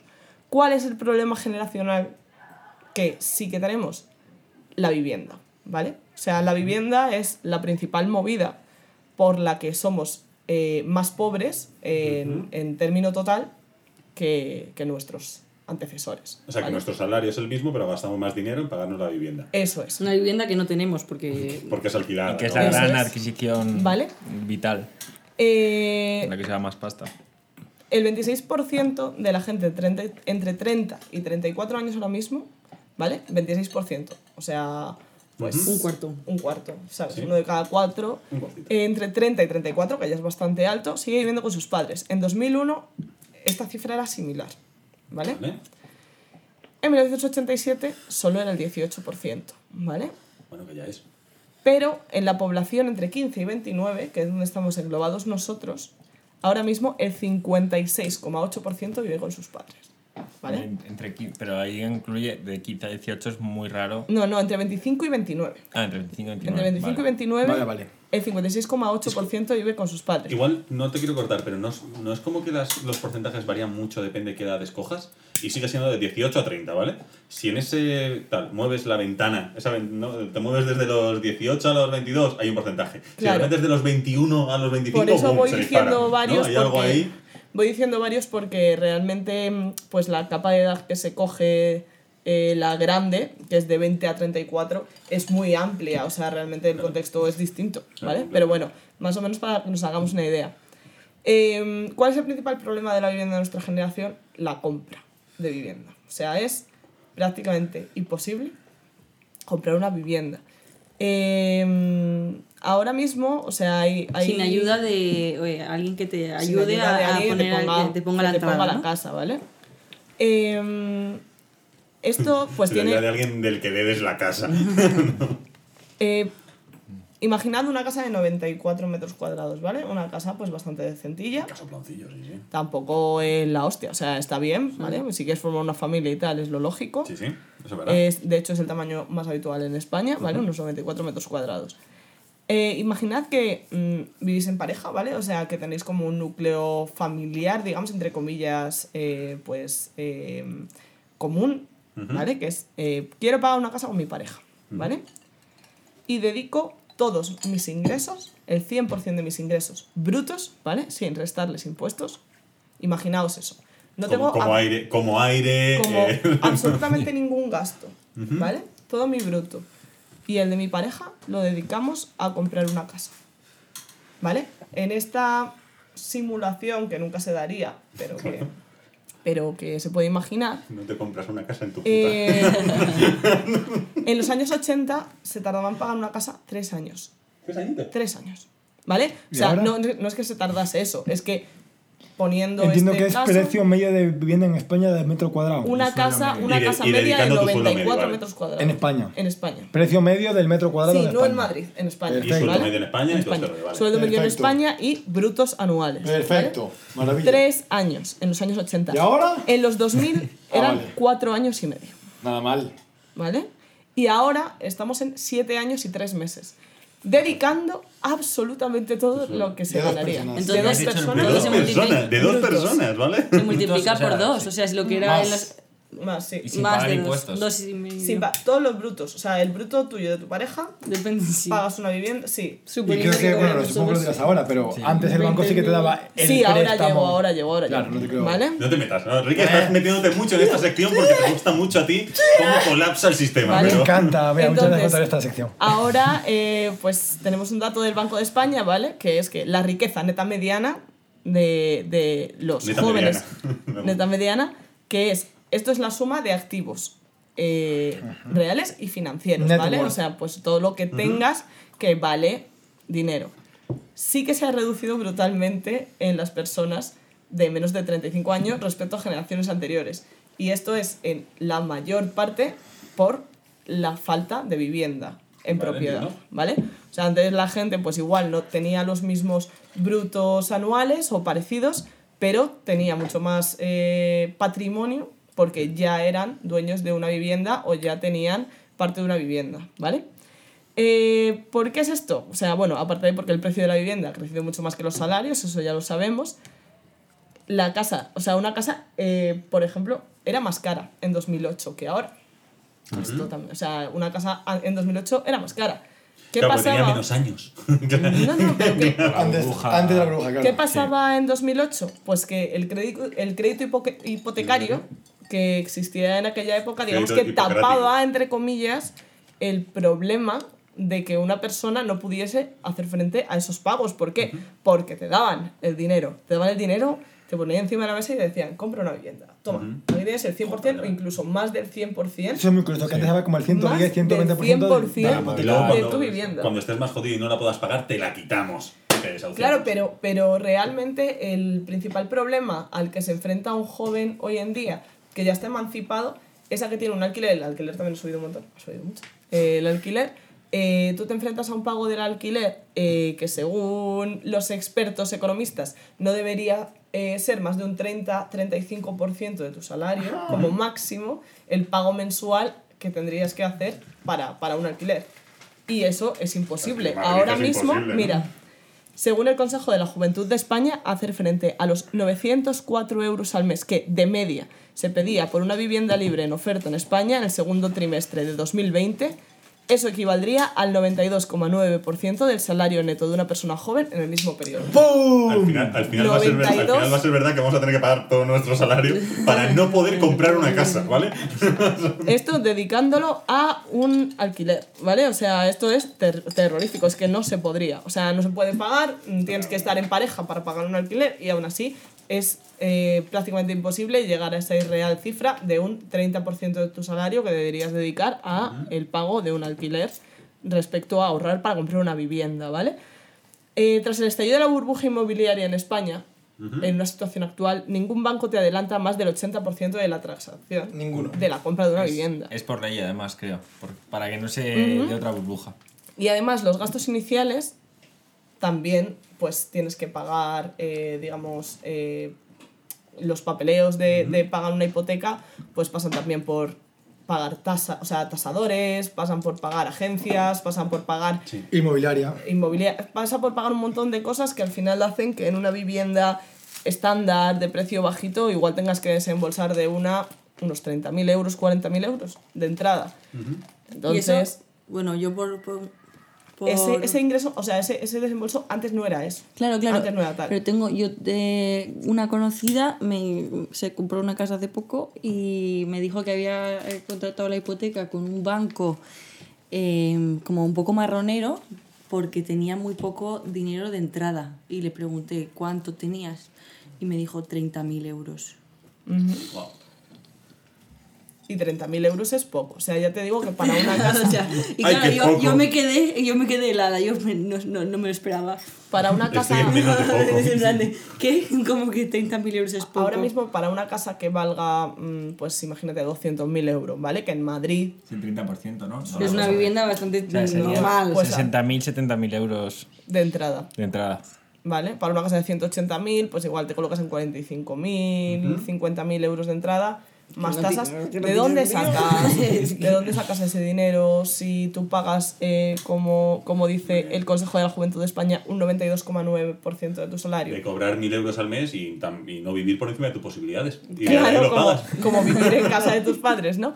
Entonces, eh, realmente, ¿cuál es? O sea, el principal problema de nuestra generación, pues es este. Eh, es que eliges entre comprar o alquilar. Eh, si alquilas, eh, pues o te ayudan. Eliges entre comprar y alquilar sin poder elegir, básicamente, ¿no? Claro, o sea, realmente, o quedarte en casa de tus padres hasta que compres, que es gente que, gente que yo conozco de 30 y muchos, ha hecho eso. Lleva viviendo en casa de papá y mamá mucho tiempo y de repente pues puede comprar una casa, eh, yo qué sé, en, en Valdebernardo. Felicidades. Y sobre todo que o sea, eh, hay algo también, es verdad que, eh, o sea, se dice que, que nosotros vivimos peor que nuestros padres, en, en muchas ocasiones creo que es un poco caprichoso porque yo me imagino, eh, si tus padres tengan un bar, por ejemplo, eh, y tú, pues esa, esa- ellos han vivido una vida bastante sufrida, mucho más de la que has vivido tú, pero sin embargo a ti te han pagado una carrera en informática y ahora puedes tener un salario como, o sea, tu, tu calidad de vida, creo que nuestra... O sea, ha sido como- gracias ha a- sido gracias a eso y probablemente tú vayas a vivir mejor que tus padres. Muchos padres curritos que han pagado la universidad a sus hijos y sus hijos pueden, pueden vivir bastante mejor. Pero aún así, eh, aunque hayan tenido ese, ese aumento de calidad de vida, Creo pero yo creo que la calidad de vida ahora, en muchos aspectos, es mejor ahora que antes, lo creo. Sí. Y las condiciones, en muchas ocasiones. O por lo menos Sí, para nosotros. Creo que el o por lo menos para los hijos de los padres que han podido hacer eso. Ha habido padres que no. Ha habido eh, padres que no, en ese pero- en ese sueño pero en de esa dar más clase- curro no han podido tener ese curro. Creo que el gran problema de nuestra generación se basa en el idealismo en el que hemos crecido. Es decir, que nuestros padres no querían para nosotros lo que, lo que ellos tuvieron. Ellos querían que nosotros fuésemos unos triunfadores desde el principio y eso pues no se ha... No había hueco para todos. Claro, No, se, no se ha trasladado a la vida real. Y la mayoría hemos estudiado carrera cuando nuestros padres, eh, muchos no tenían carrera de ningún tipo. Que tampoco va a ser... ser un poco una falacia. La educación. Sí, Claro, sí, por supuesto. Porque antes una carrera sí te colocaba en un puesto de importancia Claro. en gran parte de las ocasiones. Ahora no es así porque hay muchas más carreras que puestos de trabajo cualificados. Bueno, simplemente toda la gente que estudió magisterio en su momento tuvo su plaza y ha estado trabajando. Pero mira la gente que estudia magisterio a día de hoy, ¿sabes? Pues oposiciones y a petarlo, chavales. Bueno, y eso es básicamente lo que os traigo, pues que, que realmente sí que tenemos un gran hándicap en nuestra generación. Eh, creo que, pues bueno, que, que realmente los, lo que llaman lloros de, de los millennials deberían trasladarse a una cuestión más práctica y más de, pues de quejarse y de salir a la calle Bueno, y esperemos sí, pero ese discurso no tiene por qué basarse en los datos. Es decir, eh, en vez de tanto llorar por internet tal, hacer algo por cambiar la situación. Sí. En general es una opción que está muy bien. Y todo este discurso de, de Díaz Ayuso a día de hoy, de Madrid es la casa de todos, Madrid es el sitio donde todo el mundo quiere estar, eh, que es como que enmascara todo, todo esto que estás contando, eh, todavía es más flagrante precisamente por eso. Es como, ya claro, el que viene a Madrid es de Madrid y, y Madrid es el, el paraíso para todos, pero, pero lo, lo que pagamos aquí es una barbaridad y, y, y no tiene ningún Madrid es sentido. un pozo de pérdida de dinero. Sí. O sea, es sé que se absorbe, te absorbe tu dinero por todos lados y. O sea que como corolario, como resumen de, de, de si estamos llorando por un buen motivo o no, estamos llorando por un buen motivo. Realmente Yo estamos creo- tan tan jodidos, tan tan no, pero estamos más jodidos. Sí, yo creo que lloramos por un motivo bastante gordo, que es que no tenemos acceso a una cosa que, que por la Constitución es básica. Sí. Sin Y- vivienda y no por hay, un lado- poeta de Batania que dice sin vivienda no hay viviendo. Y eso me gusta mucho. no, no puedes vivir sin hay Yo, vivienda. yo voy a dejar un gancho para el siguiente capítulo que lo voy a hacer sobre el cambio que ha supuesto económico en todos los humanos de Occidente el abandono del patrón oro, eh, que, se ve, Joder, me gusta porque ya hacemos adelantos de otras cosas, me, me gusta. que se ve claramente cómo se ha ido el garete, y ha sido por, en ese momento se ve claramente que, que ha eh, sido ahí y al, y al final tenemos más motivo para llorar porque nuestro, ¿cómo le llamaste tú? Eh, net worth en inglés, dijiste, digo en Los español. activos. Sí, los, Los activos. activos. La riqueza neta.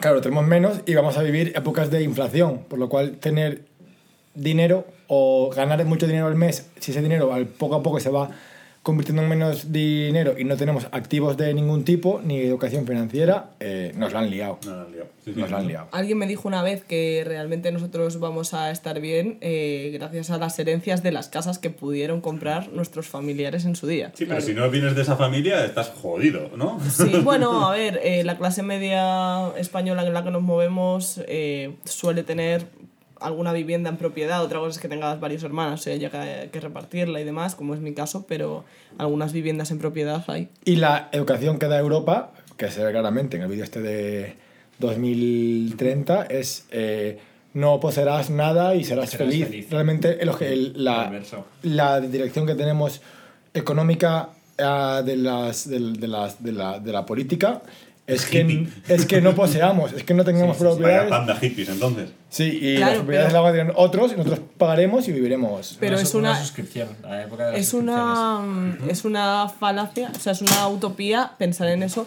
cuando realmente lo que hacemos es enriquecer a las personas que sí pudieron y que sí tienen propiedades, ¿no? O sea, si todos fuésemos ricos de, de espíritu, estaría genial. Las propiedades fuesen una cosa que fuese más accesible, pero realmente por la ley de la oferta y la demanda ahora mismo en Madrid lo que haces es eh, sobre, mm, sobrecargar a las personas que no tienen nada y, y hacer más ricas a las personas que han tenido la suerte de tener tres propiedades. Y que la por cierto que los que no tienen nada son mayoría. Así que si pensemos en la democracia hay que pensar un poquito para quién queremos hacer los cambios, ¿no? Creo. Eh, pero bueno, como corolario que he dicho antes, igual lloramos por un buen motivo. Eh, Sí, No sé, a la chica que mencionaste, a la una boomer esta. a la, boomer, sí, a la chica más bien señora, sí. a la boomer esta. Eh, pues no, que lloramos por un buen motivo. Pero tampoco se va a solucionar llorando. Efectivamente. Y eso a tope. Chicos, no lloréis tanto. Sea, Chicos, a las, a las barricadas. Un ratito, pero a las barricadas después. Pero, pero tenemos un, un podcast muy social que estamos haciendo, me gusta, nos estamos volviendo muy políticos. Eh, George George me ha encantado. George, George, George ha sido muy buena. ¿eh? Ya pensaremos, vamos a seguir poniendo el título que nos apetezca con las frases que nos gustan. Y George Joros me gusta mucho, ¿eh? Eh, pero bueno, excelente sección, Bea. Tenemos, eh, ha salido un hilo eh, de justicia que se seguía este podcast, este primer capítulo de, de la segunda temporada, que a mí me gusta mucho y estoy muy cómodo en ello, así que genial. Pero vamos a seguir ya para la última sección. Nos vamos a ir a, no a las dos horitas, pero un poquito menos. No nos va a preocupar tanto el tiempo, yo creo. Está, está bien. Con la siguiente canción que tienes que acertar tú, Ricky, que Sudáfrica. vas a ir a Sudáfrica. Escúchala, escúchala antes, tal vez, ¿no? Vale, Sudáfrica. Escúchala antes porque, bueno, obviamente en, esta, en la primera temporada intenté, aunque no se notase, no repetir muchos países. De hecho, no repetí, creo. En esta segunda se reinicia, ¿vale? Voy a poner países de, de siempre, no, de que he puesto en la primera. Y eh, la ¿Dónde está Noráfrica? Sí existe Sudáfrica. Todo que- lo demás. África es Argelia, ¿no? No sé, no, no estoy muy seguro. Es. Morocco. es España. Ceuta y. Es Andalucía. Al andaluz. Qué feo está eso. Es España. ¿Qué es lo malo de, de ser africano? Cierto, ahí sí, vale bien, vale, perfecto, perfecto. Por favor. Ah, pues tienes que adivinar la siguiente canción. Que por cierto no es africana, ¿vale? Lista porque están tus solos. Además estoy solo, sí. te, voy a, te voy a ayudar y digo. Play, por favor. Madre, muy antiguo es esto. ¿Pero de dónde mola? Melodías pizarras. Ha dicho Sly mongoose. Sly Mongoose, que es como la mangosta atrevida. Sly.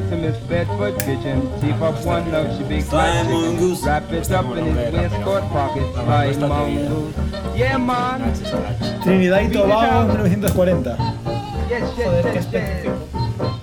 Yes, man. Eh, ¿Alguien más quiere acertar? ¿Alguien quiere intentarlo? Eh, Jamaica en, en el Shoot it, 60. shoot it. ¿Es Jamaica? Está Jamaica. A sly mongoose.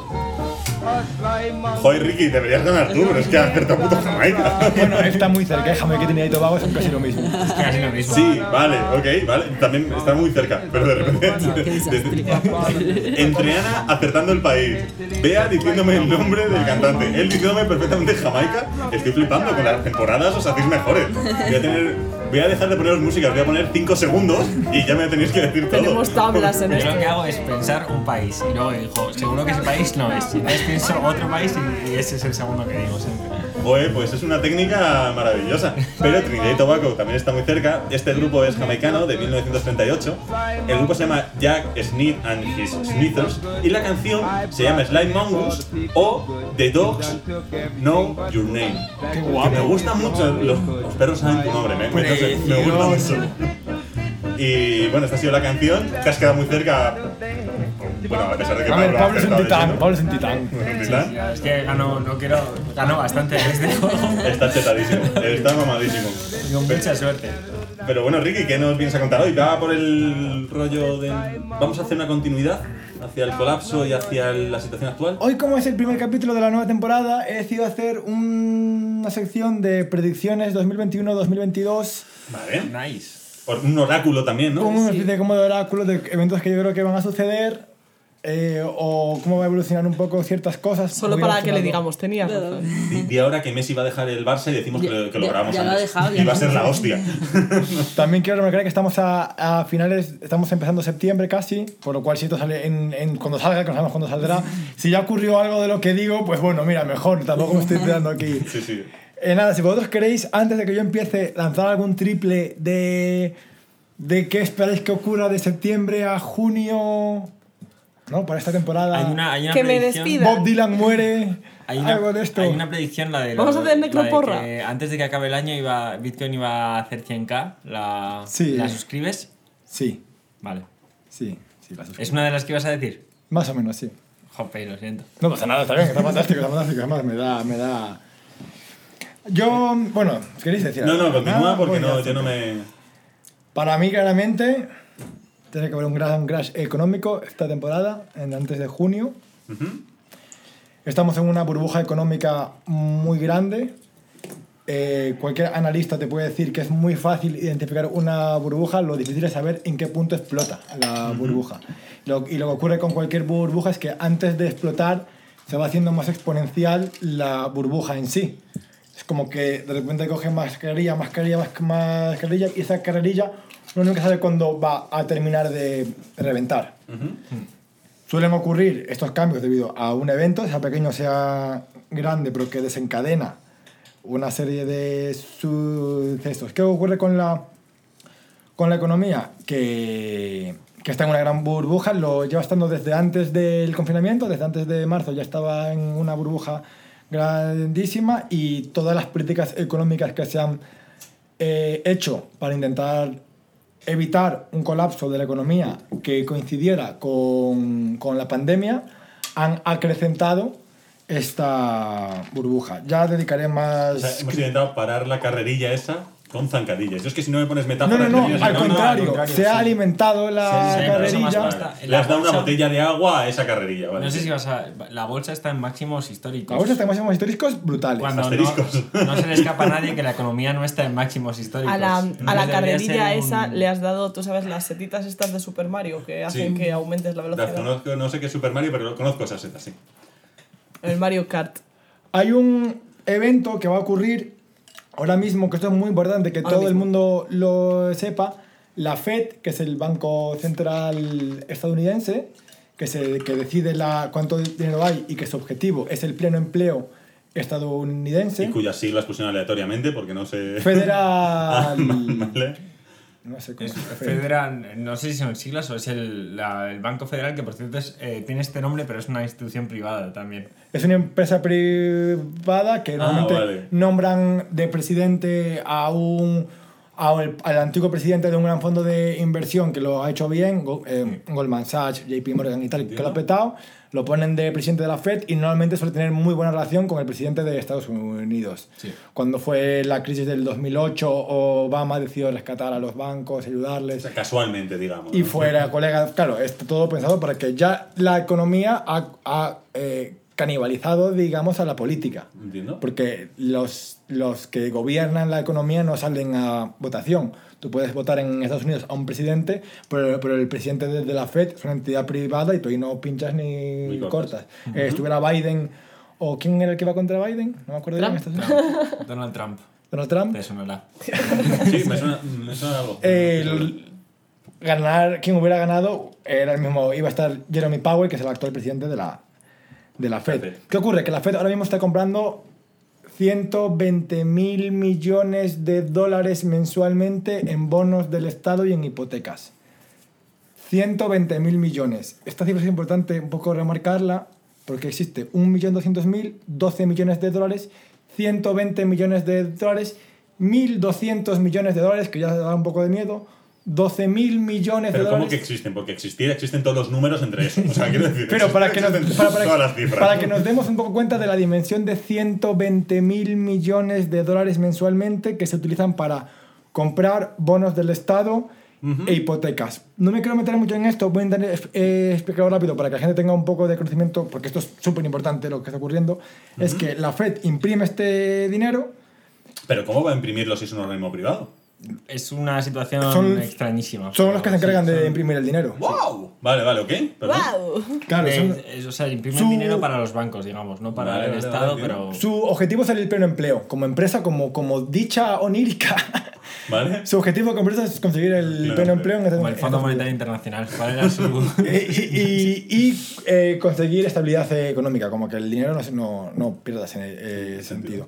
80.000 millones de estos 120.000 son para comprar bonos del Estado. Los bonos del Estado es la inversión más segura que existe, que es que tú le das dinero al Estado y ellos te dan una rentabilidad que suele ser baja, pero segura, porque el Estado no va a derrumbarse. ¿Qué hace esta gente? Comprar muchos bonos del Estado, 80.000 millones al mes, para que la rentabilidad de los bonos del Estado sea baja. Cuanta más gente quiere invertir en los bonos del Estado, menos rentabilidad dan. Entonces, esto es para que sea bajo y la gente que tiene mucha pasta sigue invirtiendo en, eh, en acciones y en empresas y no se hunda el mundo financiero. Vale, para hacer menos atractivo a la gente que Del tiene mucha pasta, compramos bonos del Estado y, y creamos una burbuja ¿No entiendo? Que les interesa mucho la gente con dinero. ¿Qué es la parte mala? Que provocas una inflación, pero da igual la gente que no tiene activos porque están muy controlados y no van a enfadarse con nosotros. Y los otros 40.000 millones de estos 120.000 millones son para hipotecas, que es el mismo objetivo, para que la gente con dinero no invierta en hipotecas, no sea rentable y no se produzca una burbuja inmobiliaria. Todo esto no es nada Illuminati o loco, esto es real, esto es público y es una putada que nos están haciendo a todos los humanos. Con buena intención o con mala intención, lo hacen lo que pueden, obviamente en velando por sus intereses. buena, ¿no? En principio es como Pero buena, los que salen ganando son la gente que tiene mucho dinero y que tiene acciones. Sí. A la, la gente que no tenemos eh, activos, Lo que hace Vale, es devaluar el dinero también, Claro. ¿no? Y Claro. eso es, un, es como una especie de impuesto indirecto que no, Claro, que no pagas directamente, pero tu dinero, si antes mil euros te valían para... Claro, el valor del dinero. Te valían para comprar mil cafés, pues ahora para 800. Y tú no Ton- has Entiendo, pagado. entiendo. entonces la Fed va a dejar de hacer esto en algún momento de, de este año. Ayer hubo una reunión, ¿Por qué lo han dicho? sí, Ah, vale. Ayer hubo una reunión el viernes 27 de agosto. Que- eh, que- perdón, que iban a dejar de hacer, iban a dejar de garantizar el pleno empleo y... Iban a dejar Si os de... cuento que vamos a ir al contrario. Queremos que todos estéis en paro. Esta herramienta económica se llama Quantitative Easing, lo, lo de imprimir dinero para comprar bonos y eso. Dijeron que lo iban a dejar de hacer en, a poder ser este, este año. Esto va a depender de dos factores. Uno es que el empleo siga yendo bien en Estados Unidos, si de repente empieza a haber inflación y el empleo baja, van a tener que tirar del freno de mano y dejar de comprar de manera brusca, y eso sí va a ser una caída del sistema muy bestia, porque van a subir la rentabilidad de los bonos del Estado, la gente con dinero va a pasar su dinero a los bonos del Estado, Estado. sabiendo que viene la gran hostia, y van a caer las acciones de todas las empresas y van a despedir a gente. Vale. Un poco, pues así a grandes rasgos. Eh, Y se escribirán muchas novelas acerca de cómo. otra opción que puede pasar, que, la, que el empleo no va- vaya mal y que poco a poco vayan consiguiendo de- dejar de imprimir este dinero, que es lo que ellos esperan, y que vayan poco a poco corrigiendo, como dice el Jeremy Powell, que dice que la inflación es transitoria y que este proceso va a dejar de existir y se va como a aterrizar con tranquilidad. Vale. Puede que esto provoque el crash o puede que no. Pues sin duda esto está alimentando a que la burbuja vaya a más. Más cosas que creo que pueden ocurrir de este 2021 al 2022. Me gusta que ahora des un cambio brutal. Como de repente que Ramón García se va a sacar la chorra en un. Imagínate, como algo feísimo, como algo de repente muy serio y ir a otra cosa como muy. En el tiempo de- No, no lo sé. Eh, Eh, Bob Dylan muere. No, espero que no. Creo que, como dijo Pablo, creo que va a haber un auge de cripto a lo largo de este año. Es cierto que esta corrección económica le puede, o este crash le puede afectar en negativo a las criptos, pero yo creo que pueden llegar a funcionar como refugio de valor ante la inflación y que Bitcoin llegue a lo, a largo de este año a 100.000 dólares, que sería un poco más que duplicar. Pero no había llegado. No, No. Llegó, llegó a 60.000 y ahora está como en 48. Ah, vale. A vale, día de vale, hoy. No, no sé por qué creía. 48.000. Eh, hemos visto cómo El Salvador ha adoptado Bitcoin como moneda de curso legal, primer, primer país de la historia de la humanidad, y esto lo vamos a ver más. Nos ha, Tanto, nos ha salvado a todos un poco, ¿no? tanto países que están Mi hermano hizo el mismo chiste el otro día. Vaya. tanto países que están unidos al, al dólar como era Salvador que de esta inflación solo ven la parte negativa no les ayuda tal como yo creo que también vamos a ver países que están en el euro y que se salgan para no tener que seguir esta política económica ¿Tú crees? sí Suiza sí que aceptaba algunos, algunos eh, cantinas, no, cantones, cantones suizos sí que aceptaban, Cantantes, de repente, cantantes, algunos cantantes suizos. ¿Canteras? eh, sí que aceptaban Bitcoin para pagar impuestos, pero claro, no es una decisión nacional. Ah, es cierto. Es en, en Suiza se acepta Bitcoin para pagar impuestos, pero no es moneda de curso legal. Ah, vale. Por eso pueden pagar impuestos y Suiza tiene como reserva del Estado Bitcoins. Que los Entre guardan. otras cosas. Entonces, tu siguiente eh, premonición o tal es que el Bitcoin para arriba, ¿no? O- ¿vale? Podemos- Que lo va a coger Yo lo resumo para los oyentes poco doctos en temas económicos como yo, que, que más o menos tienen, tienen que tener unas personas que, que yo, ¿no? Sí, también, que esto no es un, un consejo de, de inversión, Bitcoin ha tenido en 10 años tres correcciones del 85% y la cuarta de- eh, debería llegar para el año que viene, o para finales del año que viene, o para mediados del año que viene, o para principios del 2023. Esto no va a ser jauja, esto no va solamente a subir para arriba, sino que después de esta subida to- tocaría una, una gran corrección del Bitcoin. Más cosas que creo que sé que van a ser muy potentes este año eh, son los NFTs. El lo-fi lo va a petar. Es que también... No fallo, yo creo que ya pilló el pico, Vale. ¿eh? Este, este año, yo una, una premonición los miércoles van a molar muchísimo. Los miércoles van a ser el día más celebrado del mundo. No, Sin no, no, duda, no. junto a los NFTs, los miércoles tienen una potencia brutal. Miércoles, NFT de un miércoles. Eso me gustaría. Em, los NFTs, que ya he hablado en más podcasts sobre ellos, si lo queréis en, resumiendo, es una manera de en el mundo digital tener la seguridad de que un activo es tuyo, Que se algo no en el fungible. capítulo que hemos, que hemos contado cómo Sí. funcionan los NFTs. Y creo que va a llegar el momento en donde el gaming y los NFTs lleguen a algún gran juego que fusione, Nunca mejor dicho. que fusione esta tecnología y que, y que veamos a gente vivir de jugar a videojuegos. Ujú.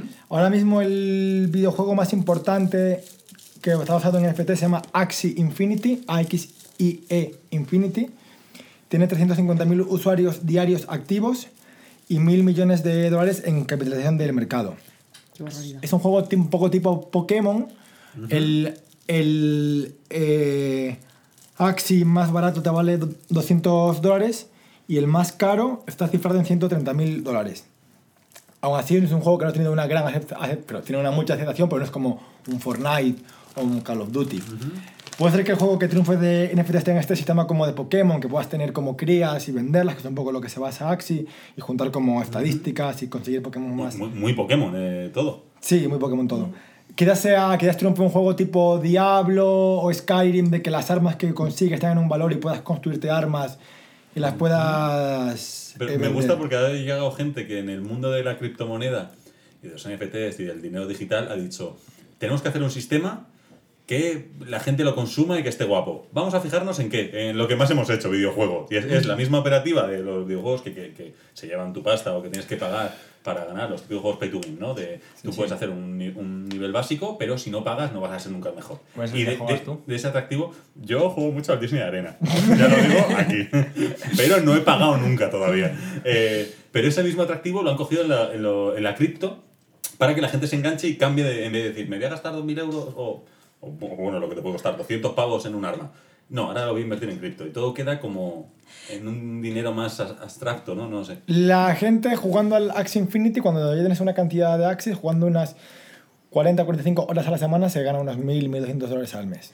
Hay un, eh, por citar, a, por citar a Mergut en este y citando a Bea, eh, el, voy a rescatar el meme de eh, mis padres a los eh, 28 ya tenían la- una hipoteca y una casa en propiedad y yo a los 28 estoy comprando Magic Internet Coins.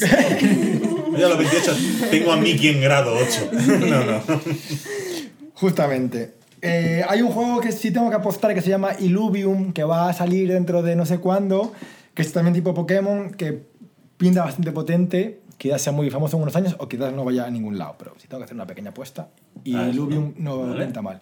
Y enlazado con los NFTs, la otra manera que pueden hacer que los NFTs triunfen es con los metaversos. Yo creo que va a ser un gran avance. No creo que durante esta temporada veamos la estandarización de los metaversos, eh, ni de las gafas de realidad virtual, creo que aún le faltan unos cuantos años. Metaverso es como lo que nos enseñaste el otro día, que era como un mundo que quedamos, eh, que fuimos a la capilla Sixtina y no sé qué historia. Un metaverso es un- una realidad virtual. Fuimos a la Campilla Sistina, menuda excursión, what? es una, es, un- Línea 10. es una realidad virtual en 3D, tipo Second Life, en donde vas a poder vivir, jugar y comprar y vender y ser humano. Es como Jabotel, pero vas a poder decir tetas. Ahora mismo Facebook hace un par de semanas sacó su primera beta de metaverso y ha, y ha dicho que tiene el, el objetivo de convertir Facebook en un metaverso. Facebook por ahora lo que ha sacado es una especie como de sala de reuniones donde puedes quedar con gente, tienes como un sitio para presentación, tienes tu ordenador, todo con las gafas de, de realidad virtual y está pensado para eh, reunirte con gente y poder debatir con ella para espacios como de trabajo. Mucho tiene que cambiar Facebook para que la gente lo vuelva a usar, también te digo. No. Facebook se usa mucho, ¿eh? Fuera de España. Claro. Fuera de España, iba a decir en España, no. y, fuera de tu rango de edad. Te Yo sorprendería. por, dentro, yo por dentro soy mi tía Conchi de 50 años. Es la red social Yo tengo favorita. Facebook, ¿eh? Yo tengo Facebook. Yo también. Yo también, pero ahí está. No me meto nunca.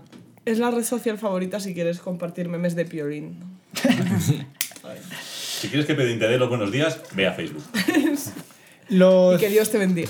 Los metaversos irán de la mano con los NFTs, ya que la propiedad, el demostrar que tienes un terreno en un metaverso irá por NFT, tus propiedades en el metaverso, tu ropa, tus armas si las tienes, eh, todo lo que existe en el metaverso irá, to- todo lo que sea no fungible irá por, por NFTs. Mis apuestas en metaverso son dos. Sandbox, que es una empresa, mm, es un metaverso que lo, ha, que lo, ha, que lo está desarrollando Binance, que es el principal exchange, exchange es el sitio donde compras y vendes criptomonedas del mundo. Es un metaverso en donde es muy parecido al, al Minecraft. Va como por cubículos, eh, puedes comprar terrenos, puedes tener armas y lo guapo que tiene es que la gente que tenga un terreno puede eh, crear juegos dentro del terreno. Tú puedes programar para que haya ciertas lógicas que se Dentro del terreno. Dentro del terreno, porque tú tienes como tus armas generales, pero puedes crear juegos nuevos dentro del terreno de cada persona. Hostia, me suena mucho a un juego que había que podías cambiar las reglas del juego si ibas moviendo Lo cosas. del You. El, el You. Bueno, como se están cayendo cosas, también la gata acaba de tirar una maleta. Está muy bien. El Eh, Baba Is You, que puedes cambiar las propias reglas que hay en el juego. ¿Sigue? Eh, y es un poco eso, ¿no? Poder tener un territorio donde tú puedas cambiar un poco lo que hay en general en, en el juego. Y eso, joder, puede ser muy interesante, la verdad. Sí. Y el otro, el otro metaverso que creo que puede llegar a funcionar muy bien es Senso, Sensorium Galaxy, que está David Guetta de- detrás de esto. Coño. Por favor, qué coñazo. Vaya buen cameo, Me ¿no? da confianza. Pero está pensado para eh, conciertos en realidad virtual. Va a entrar Rihanna, Sia, todo. Es para poder asistir a, a conciertos en realidad virtual de cualquier tipo de artistas y tener como habitaciones y poder hablar, hablar con la gente, pero en realidad virtual. Después del evento del concierto de Travis Scott en Fortnite, si no lo habéis visto, es bastante impresionante de ver. Lo vieron 12 millones de personas en directo. Es cierto que dividido... Por un momento creía que era Travis Beards. Eh, y he dicho, wow, esta tía la está petando tanto. Pero no, no, perdón, Travis Scott. Travis Scott, en verdad fueron, había, las salas eran de 100 personas, no es que tuvieran las, las 12 millones, eh, los 12 millones en directo, sino que fueron como ciento y pico mil salas de 12 personas, digo de 100 personas, pero sí que la ejecución del, del directo, del concierto fue en directo. Ajá. La verdad es que es bastante espectacular, si alguien alguna vez ha jugado al Fortnite, ver cómo cambian como las- la estética del juego y lo que hace Travis Scott, como que es un personaje como gigantesco de 50 metros de alto cantando, pues todo bastante Wow. Increíble. El primero fue el de Marshmallow, que es un DJ, Marshmallow, y, le- y el récord lo tiene Travis Scott con 12 millones por 40 millones. Obviamente para la empresa le interesa mucho poder hacer un concierto. Travis Scott creo que cobró 40 millones de dólares por el concierto. 40 millones de dólares. Es que si lo vieron 12 millones de personas, imagínate. Bueno, y aparte que esto... Y pidieron otra muchas veces, ¿no? Pues si te han, te han pagado todo eso, dame otra, otra y otra. Y, y el concierto eran las canciones. Él no hizo ningún tipo de versión nueva para el directo de las canciones.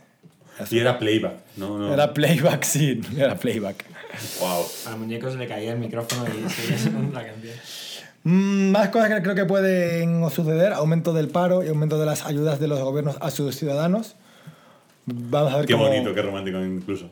Sí, creo que los gobiernos van a dar más pasta a los ciudadanos. Creo que va a haber más- mucho más paro. Creo que la, te- que la tecnología va a hacer que menos gente haga falta para trabajar. Eh, y esto va a ir de la mano con una probable inflación económica. Y por último, para acabar, creo que el problema que hay de semiconductores va a ir a más. No hay chips. Sí, lo suscribo, lo suscribo. Ah, ¿crees que la gente va a conducir peor? O sea, ¿crees que la gente por la calle no va, no va a poner intermitente nunca? eh, no va a hacer nada, ¿no? Ahora mismo hay una escasez de chips. Samsung y TSMC suman actualmente el 43% de la capacidad mundial de producción.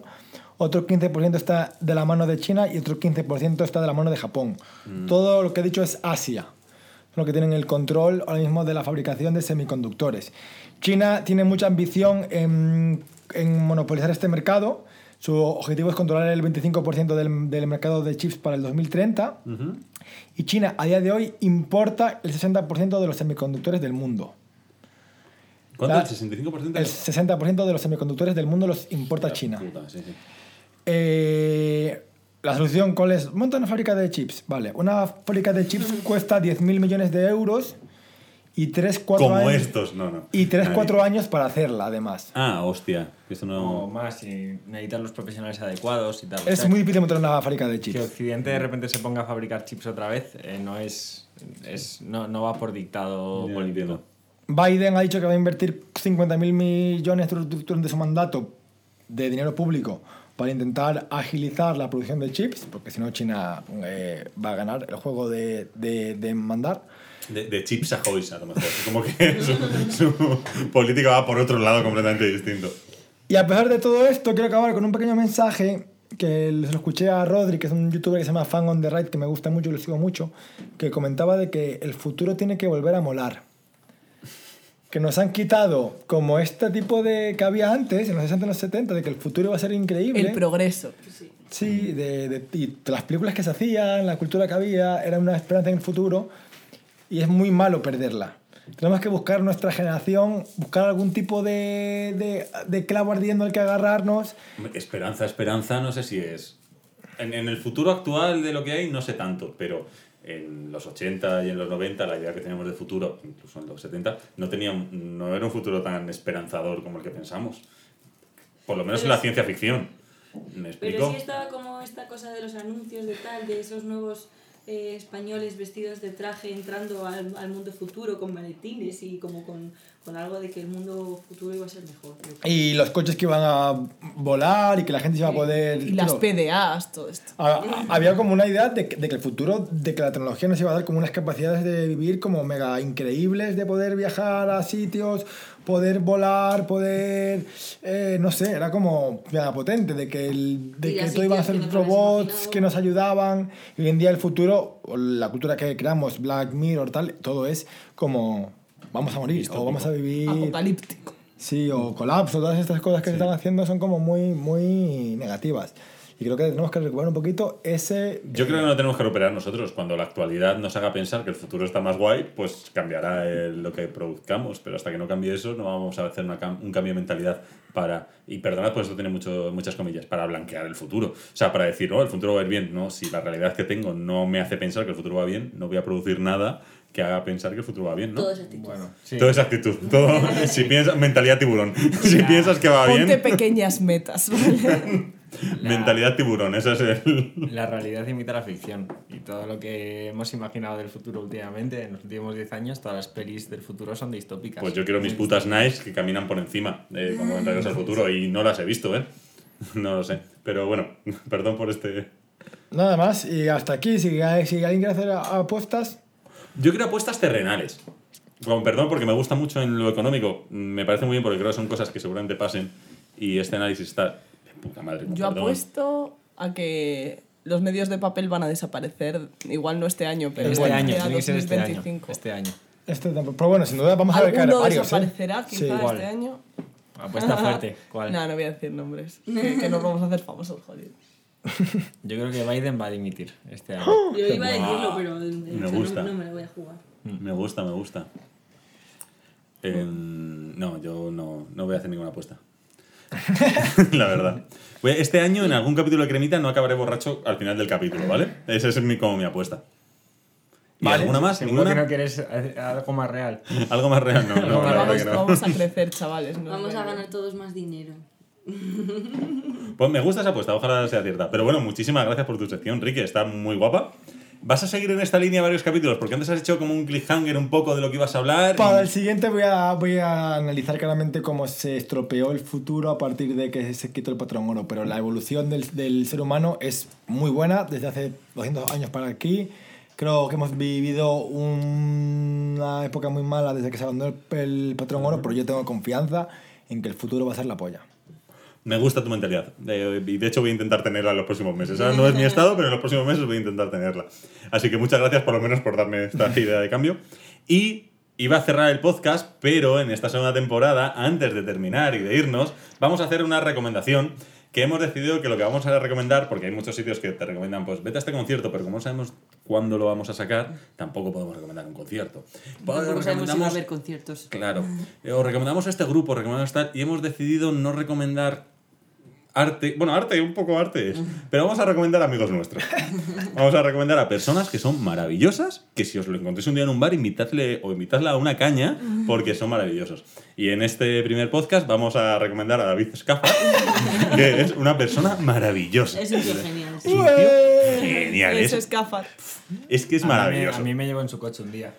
En su coche que mola muchísimo, por cierto. está muy si, puede- guapo. si os puede llevar en su coche es genial. Buah, es la hostia. No, en principio no vamos a dar sus redes sociales porque tampoco queremos que nuestros 100 oyentes, no, no creo que sean muchos más, eh, empiecen a seguir a alguien. Pero David Escafar. Si algún día dices, "¿Tú, ¿quién eres? Soy Escafar. Eh, Soy ¿A David, qué- pero mis amigos me llaman Escafar. ¿A Tomo qué edad una te caña. recomendaron Invi- cremitas? Sí, sí. ¿Sabéis que lleva mismo. siempre gafas encima? Si no las lleva puestas en el bolsillo, pero siempre lleva unas gafas de sol. Esto, eh, fijaos Porque hay que tener cuidado con el sol, a mí me ha pasado, que me persigue. No, completamente. Así es gafas. Un tío de puta madre. Y con esta recomendación sí que nos vamos a despedir de este capítulo, que ha sido un pelín más largo, tampoco mucho. eh, y esperamos que os hayan gustado. Hoy no siempre tra- tratamos temas de arte o de literatura, que hoy no. Hoy no, pero bueno, recuperaremos, no os preocupéis. Y si queremos que hablemos de algo, o, o bueno, sobre todo, si queréis mandarnos algún anuncio, por favor, escribirnos a cremitarecicla.gmail.com y estaremos encantados de ponerlo en mitad de cada capítulo. Y bueno, esto ha sido todo. Si nadie tiene ninguna aportación, que creo que no. Ponemos en el jardín del Edén. En el jardín del Edén. La, la voy a enlazar ya aquí. A las barricadas.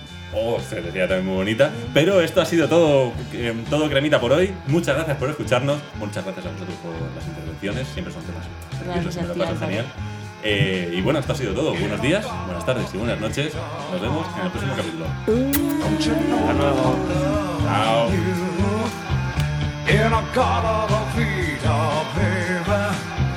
Don't you know that I'll always be true?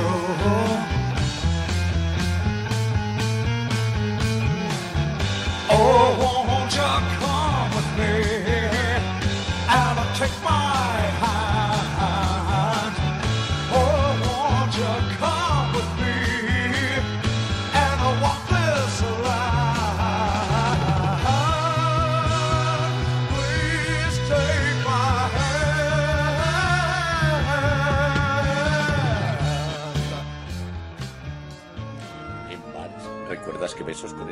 música de fondo?